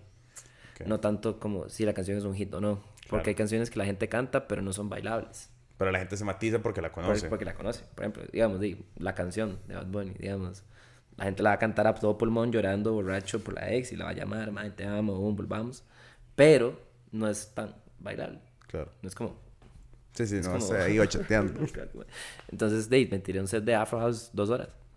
Nice. Pero porque a mí me gusta y es genuino y es auténtico a mí. Claro. No es como que yo nada más lo hubiera soltado porque tengo que. No, me, no siento que me estoy traicionando en ningún momento. Eso es súper importante. Y además para raidear y que la pases bien. Porque si el DJ la está pasando mal. huevado, qué Y la gente lo siente también. La gente ve uno y sí, sí. Entonces, mae.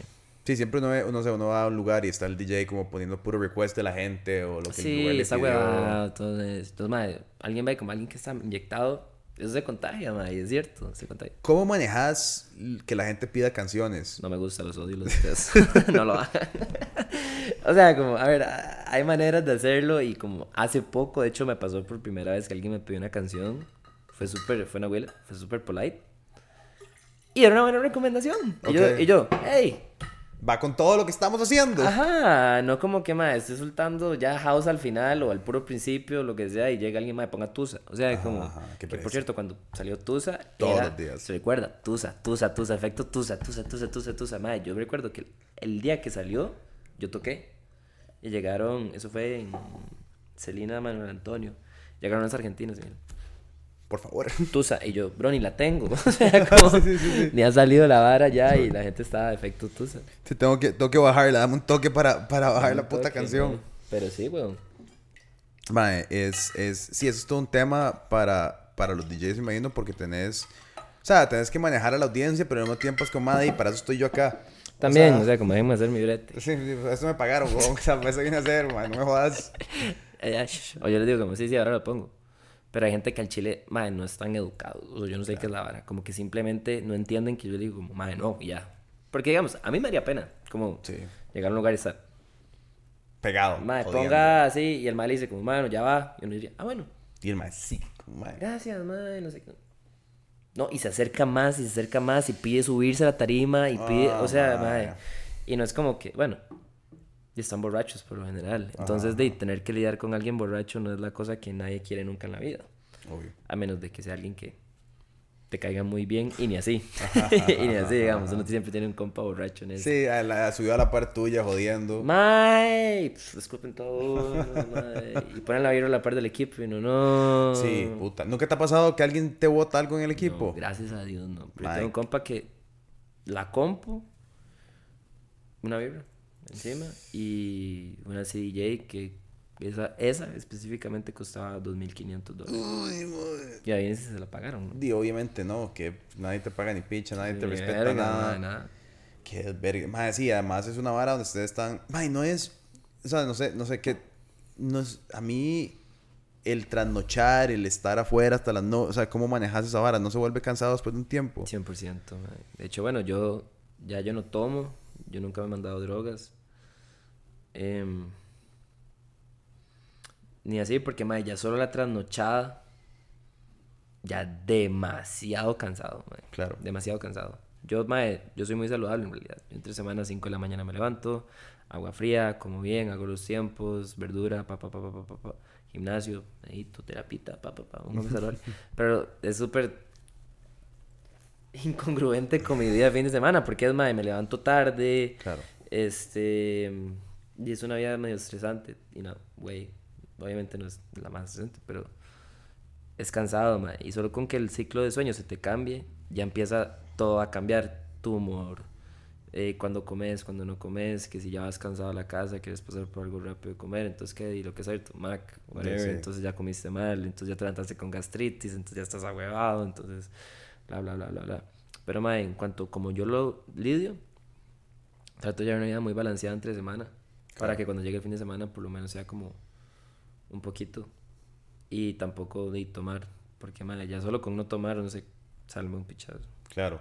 Sí, porque además estar de goma, de encima Y de cansado. Sí, que chupicha. Jamás.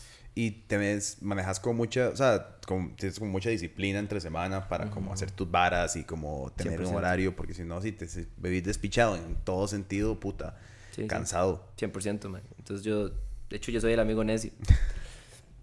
mejoren, mae, hágase, be better. Mae, sorry, yo, no, don't be sorry, be better. sí, sí, sí, sí, mae, levántese, ducha fría. Sí, sí, Jordan Peterson esco, así, Pedro Scullion, así, todo necio, mae, digamos, pero yo soy ese amigo necio que, por ejemplo, Case me odia por... Porque lo sos intenso. Mae, digamos, un, día, un lunes, no sé, yo a las 10 de la mañana lo llamo y, mae, aló, yo... ¿Qué está haciendo, mae? Ya se le fue la mañana. Yo estoy desde las 5 de la mañana, levántese, vagabundo. mae. Playo bombo, mae. No, no, no. Voy a desayunar apenas. Y yo, ¿qué desayunar? No sé, una arepa. Yo, ¿cómo que una arepa, mae?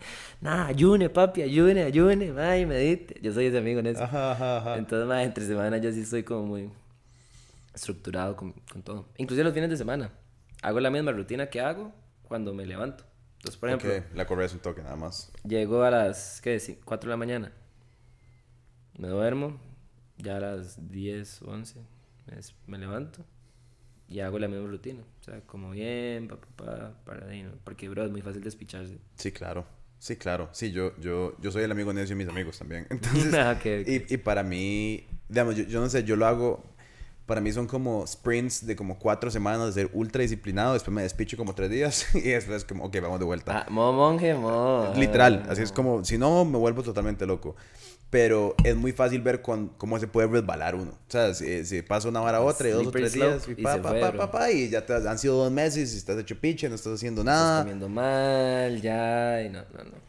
Hay que ser muy consciente con lo que uno hace y los hábitos que tiene. Sí, Más en las varas, en un mundo de vida creativa. Sí. Porque uno es el propio jefe. Ajá, ajá, Entonces, ajá. mae, Sé tu propio jefe. Sí, sí, sí. Entonces, sí, sí, le toca a uno. Sí, ma, y ahí, y ahí, no sé, ma, ahí yo sigo todos estos maes que son unos intensos de mierda, como David Goggins o, o Joko Wilnick o estos maes que es... Que a ver, o sea, son maes que estuvieron en el militar y lo que sea, son, son demasiado intensos, pero yo creo que hay varas de aprender en eso como... Como no sé, ma, o sea, y, y, y otra vara que para mí resuena mucho es como lo más difícil que ha pasado una persona, lo más difícil que esa persona ha pasado. Es lo que quiere decir, no, no hay cómo correlacionar, no sé, mi vida a la tuya. Pero yo no sé, yo no puedo experimentar tu mayor dificultad ni, la, ni vos la mía. Ni yo puedo i- experimentar la dificultad más dura del príncipe Harry de Inglaterra, que tal vez su dificultad más dura fue muy X Para mí. Ajá, porque uno dice, "Mae, puta, en verdad, pero, pero es, pero de esa experiencia humana, yo creo que de la empatía viene como esta vara de decir, que lo que puede ser difícil, lo que, digamos, para vos puede ser difícil, eh, y creo que para muchos o todos, ir a meterse tres días a no comer y no tomar agua y lo que sea, ¿verdad? Como que eso es un reto, ah, no pero para alguien más un reto puede ser, no sé, levantarse en la mañana y salir a caminar. No sé, eso puede ser para ellos una vara que no hacen y no están acostumbrados y eso es difícil.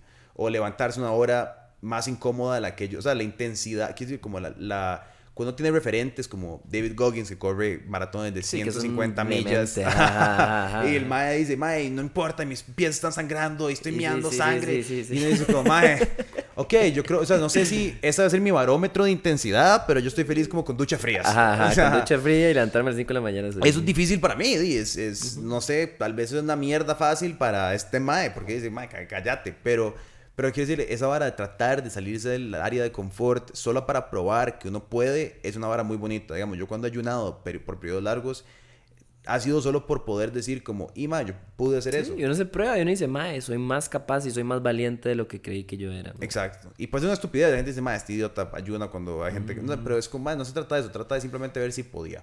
Es una... Y ya, y hey, I did it. Exacto. Y mae, y es, y es, yo, yo- y totalmente agree con lo que acabas de decir, mae. Yo opino que tal vez uno no se puede relacionar desde experiencia, pero yo siempre he defendido, yo me puedo relacionar con personas desde principios. Mm, Entonces, mae, yo siempre he dicho que hay como siete verdades en la vida. Y ya. Como, listo. Ahorita no sé cuáles son.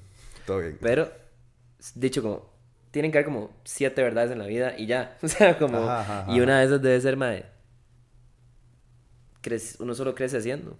Mm. Ya. Entonces, sí, para alguien, por ejemplo, puede ser, mae, alguien que está deprimido, levantarse, darse una ducha. Para mí ahorita puede ser de que yo, mae, me levanto a las 5 de la mañana, hago así, hago esas varas de 3 de la mañana, y que ducha fría, y que no sé qué, y que me expongo a lo que me incomoda, y que toco temas, y me imagino lo más horrible que me puede pasar, y me meto y lo lloro, y así, como un sadomasoquista. Mae, ya es otra vara. Por ejemplo, ese mae de que se manda a correr chingo, mae, en alambre, así. De, puede que eso sea lo normal. Pero sí o sí, mae, creo que sí debe haber un principio nada más. Una verdad de, mae, retarse es como uno crece. Sí. ¿Me, me entendés? Y mientras vos vayas escalando, es, es como, es gradual, es como por pasos, ¿ya? Mm. Como di, si hiciste eso, ok, ya eso no te va a molestar tanto, entonces vas a seguir escalando a la otra, vas a seguir escalando a la otra, como di un interés compuesto. Sí, sí, sí. sí. Y ya al final día nada más te das cuenta de, ah, ok, me levanto todos los días a las 7 de la mañana, me levanto, y así es como la gente se sale de las depresiones, mae. No como un switch, sino como Sí, es empezaron a cambiar progresivo. hábitos, empezaron a cambiar, pero se puede empezar desde un lugar. Claro. Ya.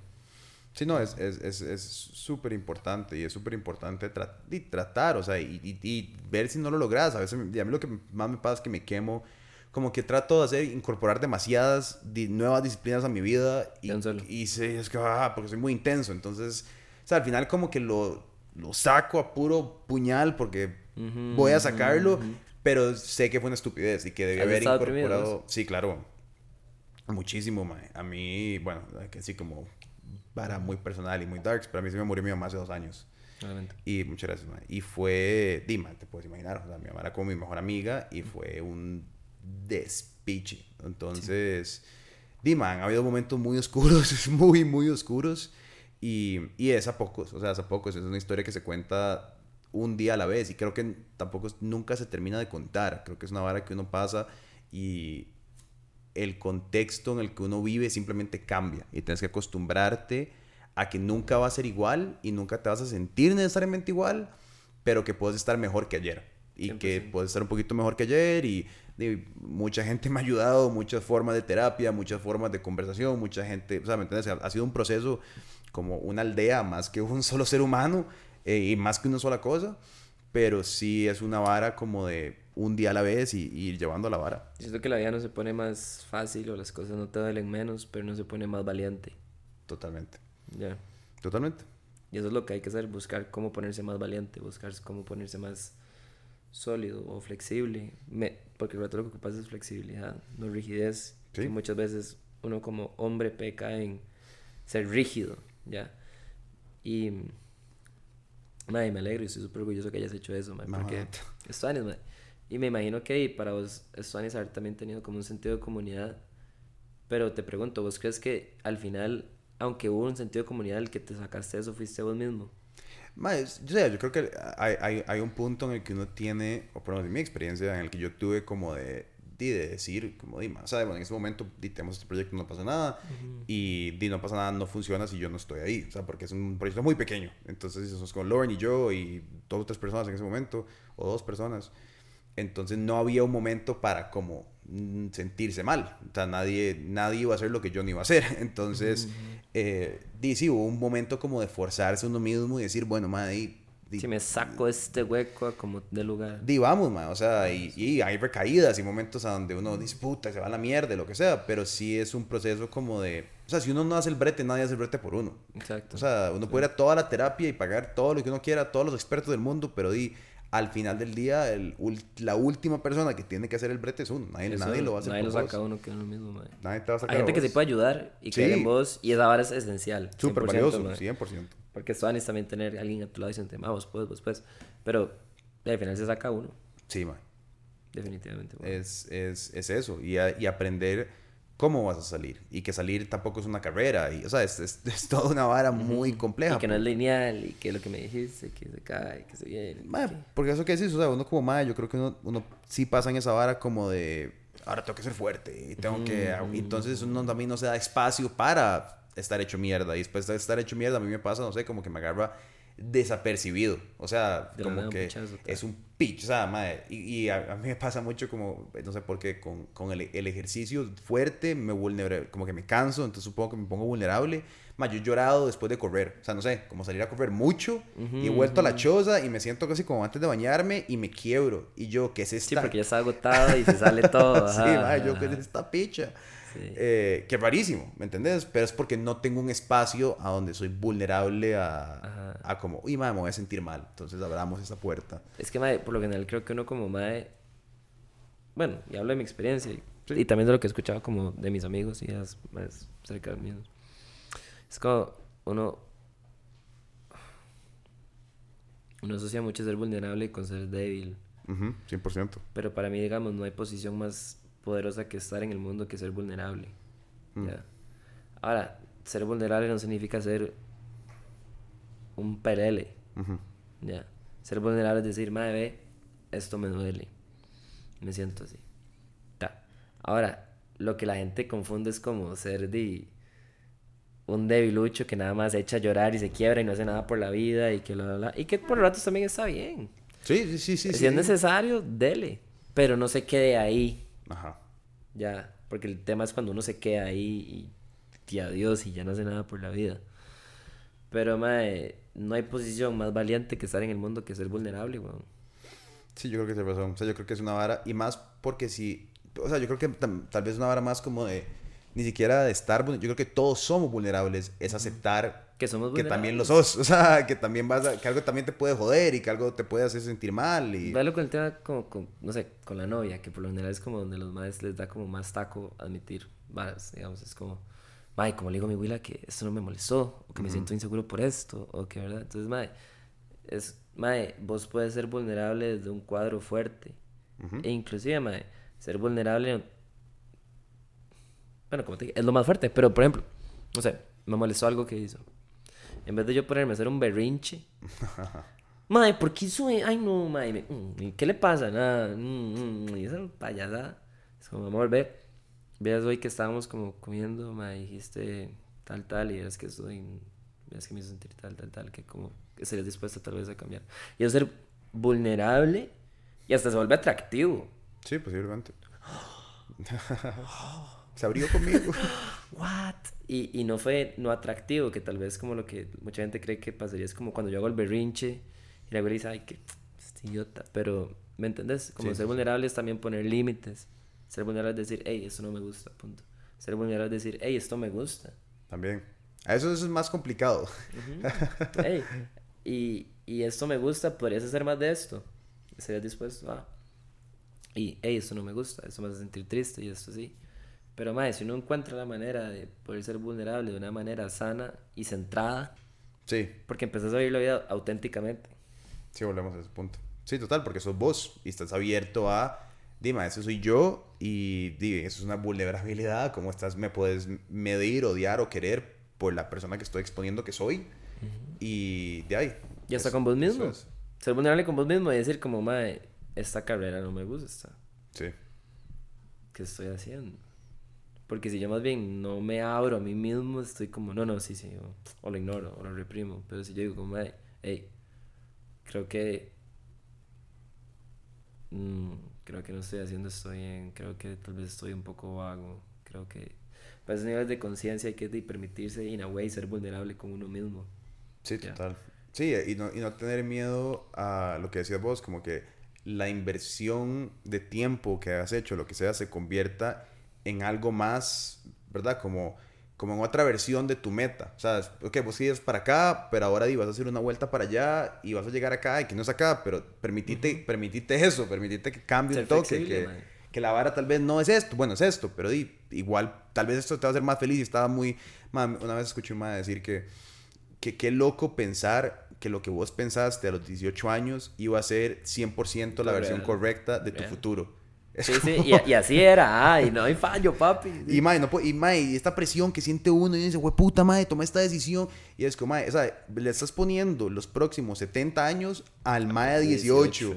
O sea, están hijo de puta, qué pichazo de presión, mae. Y vos te sentís mal con vos mismo porque decís, no estoy cumpliendo con mi sueño, que yo tuve a los 16, que iba a ser un actor famoso. Y es como, mae, pero es un cajillo. O sea, vos le preguntas a un cajillo de 16 años, cualquier bar, es, mae, calles. O sea, ¿qué está haciendo? Sí, sí, sí, no nada. Eh, y ahora le estás poniendo todas las metas de tu vida que vos idea, cambia tus metas, tienes que cambiar tus metas, acomodate, o sea, es válido, es súper válido decir. Es, cambiar los ideales.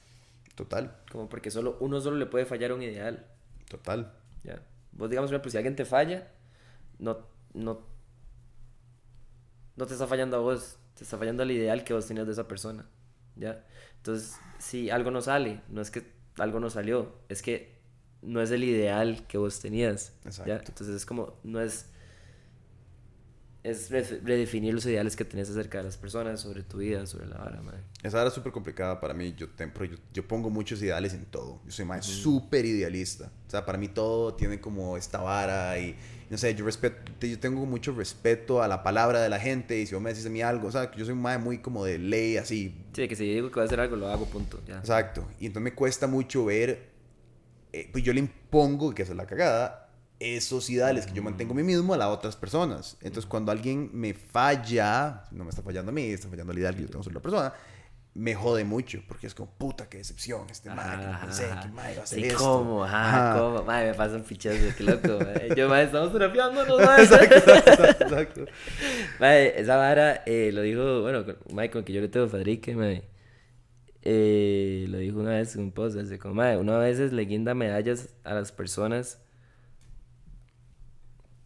injustamente y después cuando las personas no viven ese ideal, uno injustamente les dice, se te cayeron las medallas. Pero eran medallas que uno guindó solito, así como, y, que la persona nunca pidió que se las guindaran, Total. Y eso va a afectar con la relación con la abuela, con los amigos, con vos mismo, con la vida, con todo, con la familia. O sea, como, Entonces hay que tener mucho cuidado con esos ideales, porque si tu ideal es simplemente... Y yo he estado atravesando ahorita un periodo, madre de transformación hacia mis ideales, por ejemplo, en cuanto a mi relación. Porque yo siempre he sido como, así como no, y la van a hacer así, y ta, ta, ta, y pim, pim, pim, y al final vos estás con un humano, Claro. Un humano. Sí, sí, Y si uno ya, con toda esta, por cierto, con esta conversación que hemos tenido, que ya sabemos que uno es complejo, ahora imagínate convivir con otro Sí, otra persona. Otro de estos, así, oh, ay, qué pereza. o sea, y tratar de juntar esos ideales que la persona. Entonces, es más de redefinir ideales que de. de que la no funcionó. O que la verdad sí es como, ok, ¿por qué no funcionó? ¿Será que me estaba fallando un ideal que yo tenía? Y además, ese ideal me conviene. Total.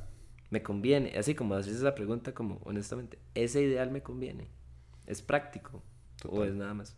Aunque también soy fan de. Se vale soñar, ¿verdad? Sí, sí, sí, sí, sí, sí, sí, sí, eso es súper importante. y si vos no soñás, nadie sueña por vos, que es otra vara súper importante. Pero, pero sí, ma, es complicado, es complicado y, es complicado ser idealista y tener estas aspiraciones y tener estas ideas de las otras personas porque, porque sí, ma, la realidad es que la gente es persona, la gente no pide que muchas veces que le ponga, o sea, las presiones que vos le pones a la gente y muchas veces eh, la gente, o sea, en mi experiencia, solo quiere ser gente, solo quieren ellos, quieren, o sea, quieren que los vean, o sea, ¿me entiendes? No, muy pocas veces me he encontrado con alguien como que yo planteándoles como mi idea de quiénes son ellos, están como, sí, y quiero ser más. sí me ha pasado, o sea, entonces como yo hablando con un compa y yo como, más, es que yo te veo a vos como acá y el más como, puta, sí, huevón, y no sé qué. Y, eso es también rodearse de gente así, Sí, total, o sea, yo tengo un compa, muy buen amigo que tiene un proyecto grande y el mae y yo una vez, más así como hasta las 4 de la mañana, mae, estamos en la casa, el mae, no sé qué. Y yo, mae, es que usted no entiende, usted puede ser el mejor del mundo en esta vara.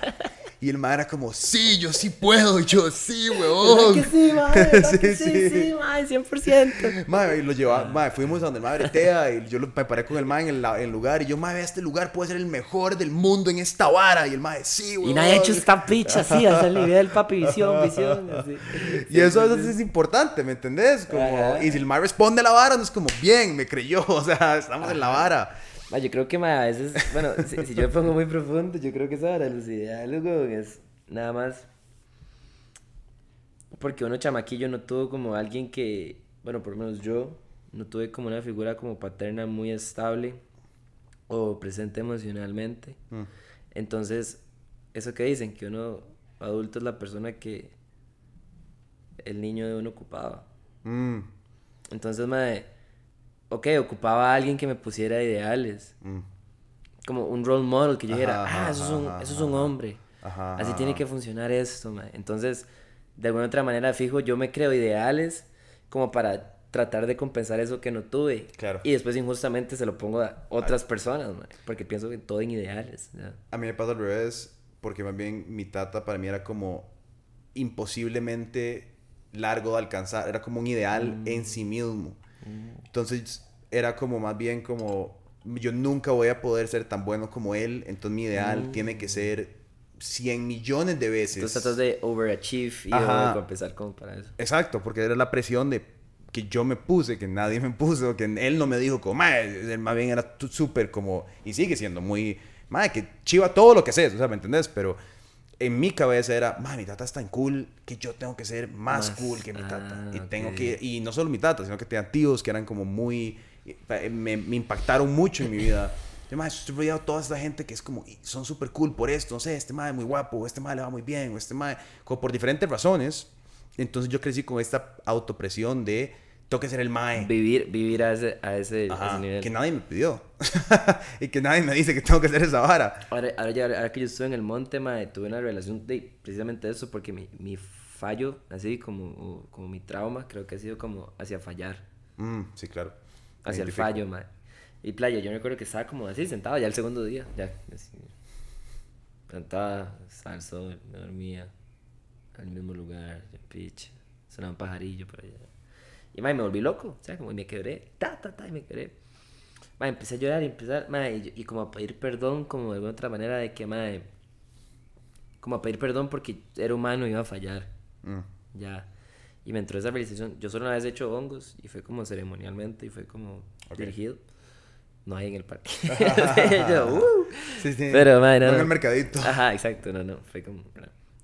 Y, mae, y esa, y esa hora me salió otra, me había salido ahí. Yo como, mae, ese miedo a fallar de uno, por lo general viene del- de la figura paterna, mae, por lo general. Sí, sí.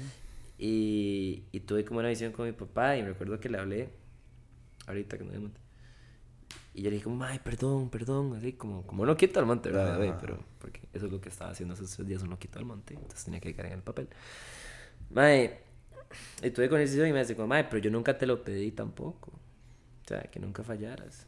Sí, que me puta realización más dura, mae. Sí, sí, no, pero sí. Pero, mae, y Sara pega, de, imagínate años de crianza y de comportamiento, uno nada más diciéndose, mae, yo era primer promedio en el cole, bro, o sea, como, yo vi la charla de grabación, yo estudié y en la U me dio el corte 700 y resto, de nada, podía entrar lo que quisiera, pero no, porque no quería fallar, Claro. ya. Entonces está bien también decirse, mae, no, me permito fallar, aprender a ganar y aprender a fallar. Ya.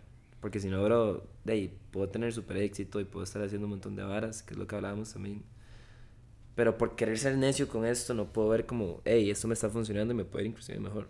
No, y, y, y- no disfrutas el proceso.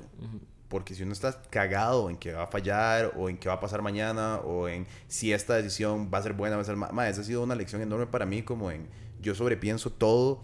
Y entonces digo, madre puta, entonces voy a hacer este podcast. Entonces, madre, va a ser, va a ser bueno o va a ser malo. Y, y entonces llega la vara y no disfruté ni el podcast, ni. Sí, sí, por estar centrado en que si va a salir bien o mal. Madre, porque estoy preocupado en el proceso y la vara. Entonces, y al final pasan los años y nunca te diste cuenta. O sea, es una vara, es muy cliché, pero es- creo que es de The Office. Pero es como, madre, uno no sabe cuándo está viviendo los buenos tiempos. Como cuándo fueron los buenos tiempos de antes. Sí, sí. Y de un momento a otro pasan los años y dijiste, y madre, yo estaba esperando llegar a los buenos tiempos y estábamos están en los el buenos medio de los tiempos. buenos tiempos. Ah. O sea, nosotros acá, el otro día Lauren tiene un video mi novia de la, de la oficina, la primera oficina que tuvimos, mae, que éramos como Alejandro, el editor, Kenneth, eh, Giri, eh, mae, estábamos todos como haciendo pizzas, mae, la, la, la primera oficina que teníamos, mae, Sí, todo puro, todo empezando. lindo, sí, Mae, sí, sí. nadie nos veía, mae, nadie sabía quién putas éramos, de qué estábamos haciendo, weón. Mae, limpios, la verdad, no había contratos de ni picha. Y ese video fue tan puro y tan vacilón y todo el mundo cagado de risa comiendo pizza, ¿me entendés? Y uno dice, mae, ese, ese era el buen momento. O sea, ese era el buen momento que yo estaba pensando de que, mae, cuando tenga la harina para comprar una oficina grande, ¿me entendés? Y, Ajá, ajá. y ya estaba ahí en ese momento. Y yo trato mucho de como ser consciente de eso y hago ejercicios para ser consciente lo más posible. Pero qué difícil es esa vara, como de no... Sí, estar en el, en el presente. Sí, y no esperar a, mae, cuando lleguemos acá, la oficina la va a pasar bien. No, huevón, la estaban pasando súper. Porque cuando pasa, día. cuando pasa, bro, no sé si le ha pasado, como pasa lo que uno tenía apretado y uno no lo siente como, Ajá. es como, ok. Por ejemplo, a mí me ha pasado que, mae, digo, mae, cuando yo empecé, mae, que lo que era que Skrillex sonara varas mías. Y ya pasó, hace como un mes. Qué loco. Skrillex sonando, bro, en Ultra, en Lollapalooza, mi pieza, playo, what? Mae, y yo me recuerdo que lo vi y fue como, ah, qué chuzo, bien. Ajá. Y sí, como, y después la volví a sonar y yo fue perdiendo el, y después otra vez y yo, ah, qué chido, bien. Sí. Y, mae, es como... Es duro, es duro y Es duro, raro, mae. porque entonces ahora, y es fácil entrar en la trampa de decir, pero es que sea cuando lo toquemos juntos. Ahí Ajá, cuando yo breté, es que ya, Ajá. de hecho yo dije eso. No, no, no, y mi güey, mae, qué chido, amor, no sé qué. Y yo, no, no, es cuando breté juntos, ajá, digamos, no me permito saborear el logro, mae. Exacto. Y pero te- probablemente te pasa que lo tenés a la par y vos, ¿qué ya, mae, Exacto. y- Y... no por bañado, simplemente porque lo normalizás. Sí, porque y la- todo se normaliza. Y la barra se queda ahí, y ese es el Ajá. problema, porque después, si algo no pasa a ese nivel, Sí. fue, un, fue un fallo. Fue un fallo. Si es que Rexona sonó en Lollapalooza, fallé. Ah, esa es la otra esa es la otra falacia rara, que vos decís, por un lado, la suena y vos, y madre, qué chiva, pero no sentís ese éxtasis, pero no la suena, y alguien te dijo que le iba a sonar, y vos decís, y Eh, madre, ajá. qué picha, me odio, soy un Ajá, perdedor, ya no le gustó, no sé qué. Qué mierda, ¿verdad? Qué mierda ser persona. Es como qué picha ser un ser humano. Este podcast se llama Hombre Sanando. mae. Exacto, exacto, exacto. Dos horas de más hablando de... De trauma. Ajá, Ay, mi papá. Exacto.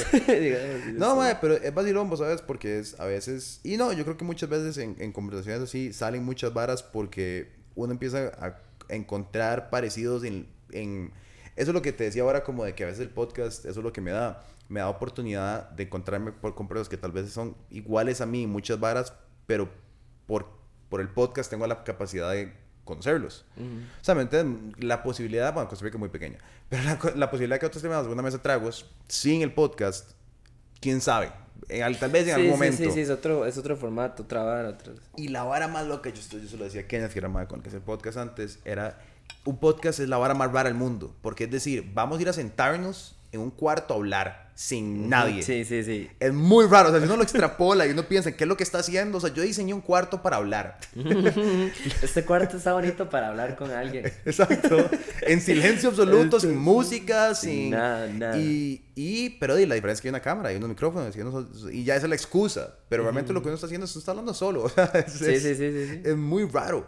Eh, pero es la única, es el único formato en el que uno puede realmente hacer esto y hablar. Entonces, como en el sentido de en una entrevista, como, May, entonces, ¿en qué año? Mae, y lo tanes del podcast como el formato es que también uno puede como descubrirse a uno mismo, si así. Porque es como, mae, discuto y debato las, las posiciones que tengo. Ya. Y es muy difícil mantener algo falso por dos horas corridos. Sí, sí, sí, sí. Ya, en algún punto se te va a salir el mae de verdad, digamos. Total. Como que yo digo, mae, eso es una picha, eso es mentira, bro. Todo eso que estaba hablando es mentira. ¿me Sí, sí, sí, sí. Pero, entonces, Suanis, porque de alguna manera es un formato como muy auténtico y muy sincero.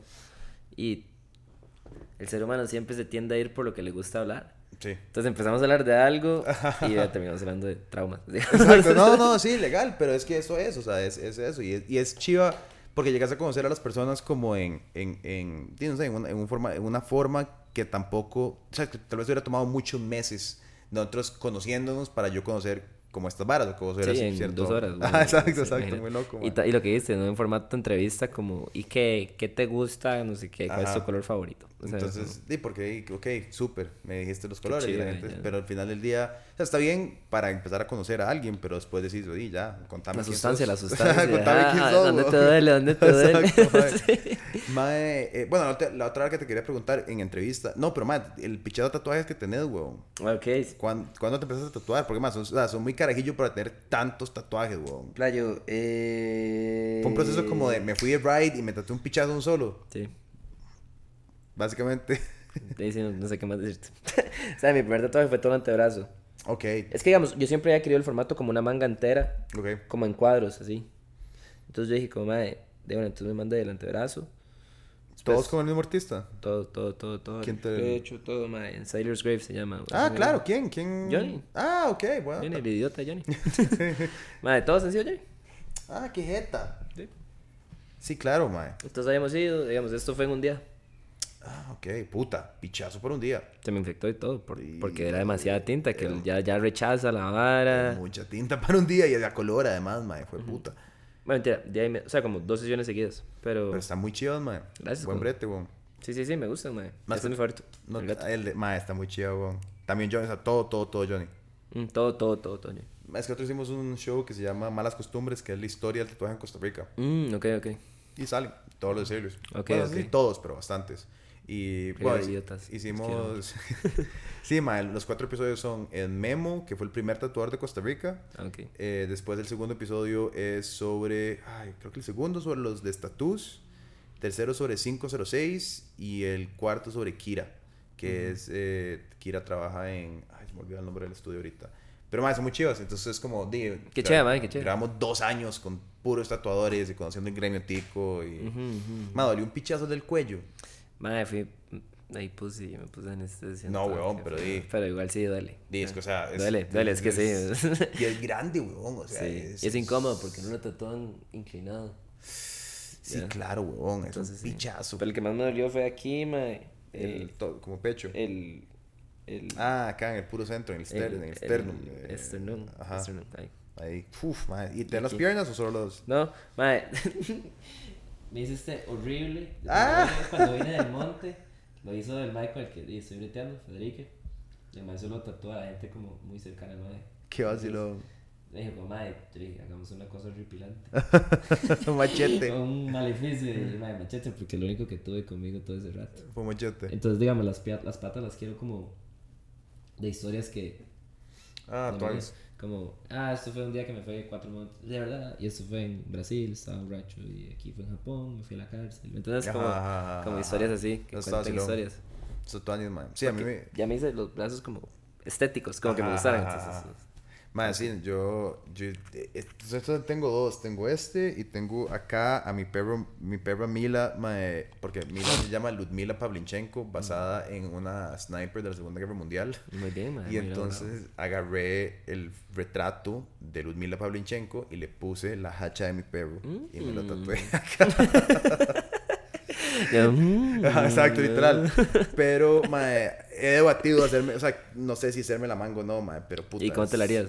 Mae, creo que japonés tradi. A mí me eso. Me cuadra mucho. Esa era mi segunda tradi. opción, digamos. sí, o sea. Mae, o sea, me, eh, me cuadra todo. Es que es la vara, me cuadra como. Eso no, por eso no me he logrado como decidir. Porque me cuadran demasiados estilos. Entonces, como que picha.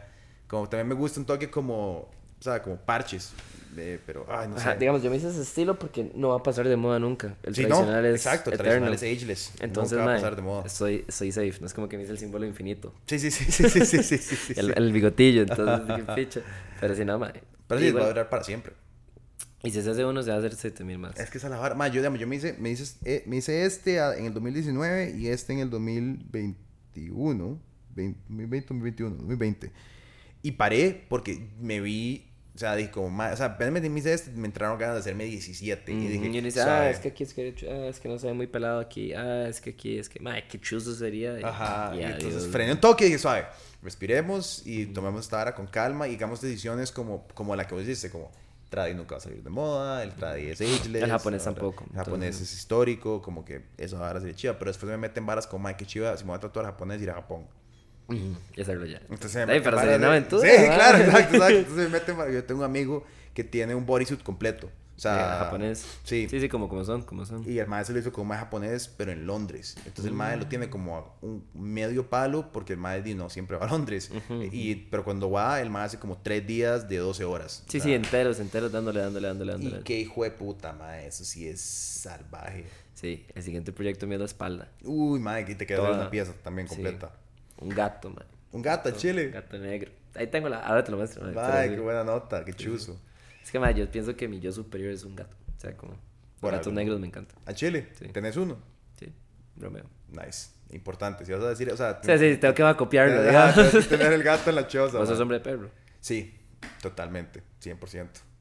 Me cuadran los gatos, me llegaron a cuadrar los gatos, de hecho que tuve toda una controversia respecto a los gatos porque es un chiste y la gente de los gatos no se lo tomó bien, me tuve- No, es que la gente de los gatos, bro, Es es, intensa. es intensa. pero, pero más, que solo crecí con perros. Mi novia siempre tuvo gatos, Mm. eh, entonces como que ahí conocí gatos, pero ahora el perro que tengo es súper no... No gato, no, gato friendly. entonces me encantaría, ya ahora sí, pero este mae lo mata, o sea, es muy Sí, sí, sí, no, no, o sea... no, sí, sí. Entonces, o sea, sería como, además de un dolor de huevos, como si lo voy a entrenar, serían un año de dedicación solo para que el mae tal vez no lo mate y si no estoy en la chota, tal vez algo puede Sí, sí, pasar. y... y- sí, no, no, demasiado estrés, mejor no. sí, sí, sí. Pero, yo soy team gato 100%. Sí, Sí, de sí. mae, válido, válido, válido. o sea, Hombre, lo hombre, entiendo. son- es otro tipo de como energía. Dicen como que si a usted le gusta, ¿cómo es? Que es como el tipo de relación tóxica que usted tiene. Como, si, es- si le gustan los perros, son como la güila como que anda atrás suyo, como, hey, me gustas, todo bien, estamos juntos, te amo, te quiero, no sé qué, digamos, pero intenso, intenso. Pero si no le gustan los gatos, es como la abuelilla que es No, seria, aparece, desaparece, jala. Después un día te da cariño, otro día no. Válido, sí, entiendo, entiendo, sí. Sí, sí, sí, a veces son puestos complementarios. ¿Mm? Puede pasa ser. mucho ahora también. No, a mi novia le gustan mucho los gatos. Ah, entonces, Somos ok. personas de gatos. Ok. 100%. Mae, eh, y no, y Mae, para, para ahora que, ahora tocas siempre, ¿a dónde tocas más regularmente? ¿Cómo te encuentra la gente? ¿Cómo llegan a verte tocar? Mae, Mercadito, por lo general siempre estoy. Mercadito, Fiera, Casa Félix, Concha. ¿Tienes días o Mae, cambia? mucho. Cambia. Cambia mucho. Pero por lo general ahí estoy. Ahorita ya me voy a Miami. Ah, nice. El otro, como en 15 días. Ok. Ya para más dar ese salto de fe. Porque ya aquí en Costa Rica ya hice todo lo que tenía que hacer. Nice. Qué Ya. bonito decir eso. Sí, qué dicha, ¿verdad? Y qué lindo, Ajá, ¿verdad? Qué lindo decir eso, Mae, sí. Y ya, o sea, ya. Entonces, eh, súper agradecido, pero yo digo, mae, ya para elevar esta vara, tengo que jalar de aquí. Y tenés conectas para tocar allá Sí, y estás... y de producción y todo. Nice, Mae. Entonces, digo, voy con todo, mae. Ahora sí, bueno, igual, aunque esté conectado es salto de fe, ¿verdad? Porque, Claro, obvio. por ajá, es otra, es otra jerarquía de nuevo. Sí. Sí, pero lo voy a lograr y me va a ir bien. Entonces, mae, el tema es de hacer el salto y ya, pero, pero sí. Mae, te veré en Eleven. Eleven creo que es uno grande en Eh, Miami. No, de hecho no, no quiero tocar para siempre. ¿No? No. Ya hacer Quiero como un cambio. Producir. Ah, ok. ya. Vivir de royalties y ya. Claro, mucho más cómodo. Sí, ya. Es que, o sea, tocar es fun, pero ya, o sea, como es, es un ambiente muy vacío. no, no, no. Y, y no, no, pero y lo que sí, hablábamos, dice chupicha. y sí, ya como que no me veo haciendo esa vara para siempre. Claro. Me veo como teniendo como cinco hits, viendo los royalties, De vez en invirtiendo cuando. eso, coacheando gente, tranquilo, con mi mujer, ¿eh? dormidos, un gatito, con mi esto, y ya. Nada más de vez en cuando si alguien te dice, Mae, Tomorrowland. Ajá, y ya, y cobrar ajá, tome tanto, y ajá. ya. y Vámonos y hacemos el Ah, gig. sí, digamos, los gigs, o por lo menos los gigs que yo quiera. Claro, no los que tenés que No hacer. que tengo que hacer para comer arroz y frijoles. Que eso es una gran diferencia de vida. gran diferencia, güey. Entonces ahora, ¿y tenés algún festival o algo que estés tocando pronto? Ya te vas a Miami. No, es que ya, ya, cerré fechas. Mae, qué buena nota. Bueno, felicidades, weón. ¿Qué- ¿Cómo te encuentra todo el mundo en Spotify, en SoundCloud? Bombo en- Official Bombo Cat, Bombo Cat en todo lado. Para que lo busquen, para que se metan en la vara. Y, madre, nada, siempre bienvenido aquí a terapiarse cuando sea, gracias, huevón, madre, buena nota, madre, un placer, madre, ha sido muy chiva. No, al Chile fue muy tuanis, madre, yo creo que esos son los mejores podcasts donde uno habla y no es, ah, a veces me cuesta mucho como explicar eso, es como, madre, no es una entrevista, es una conversación. Es hablar, pa. Y es, a veces no todo el mundo se mete en la vara, pero te metiste en la vara y te lo agradezco. Siempre igual. Buena nota, madre. Gracias. Nos vemos en el próximo.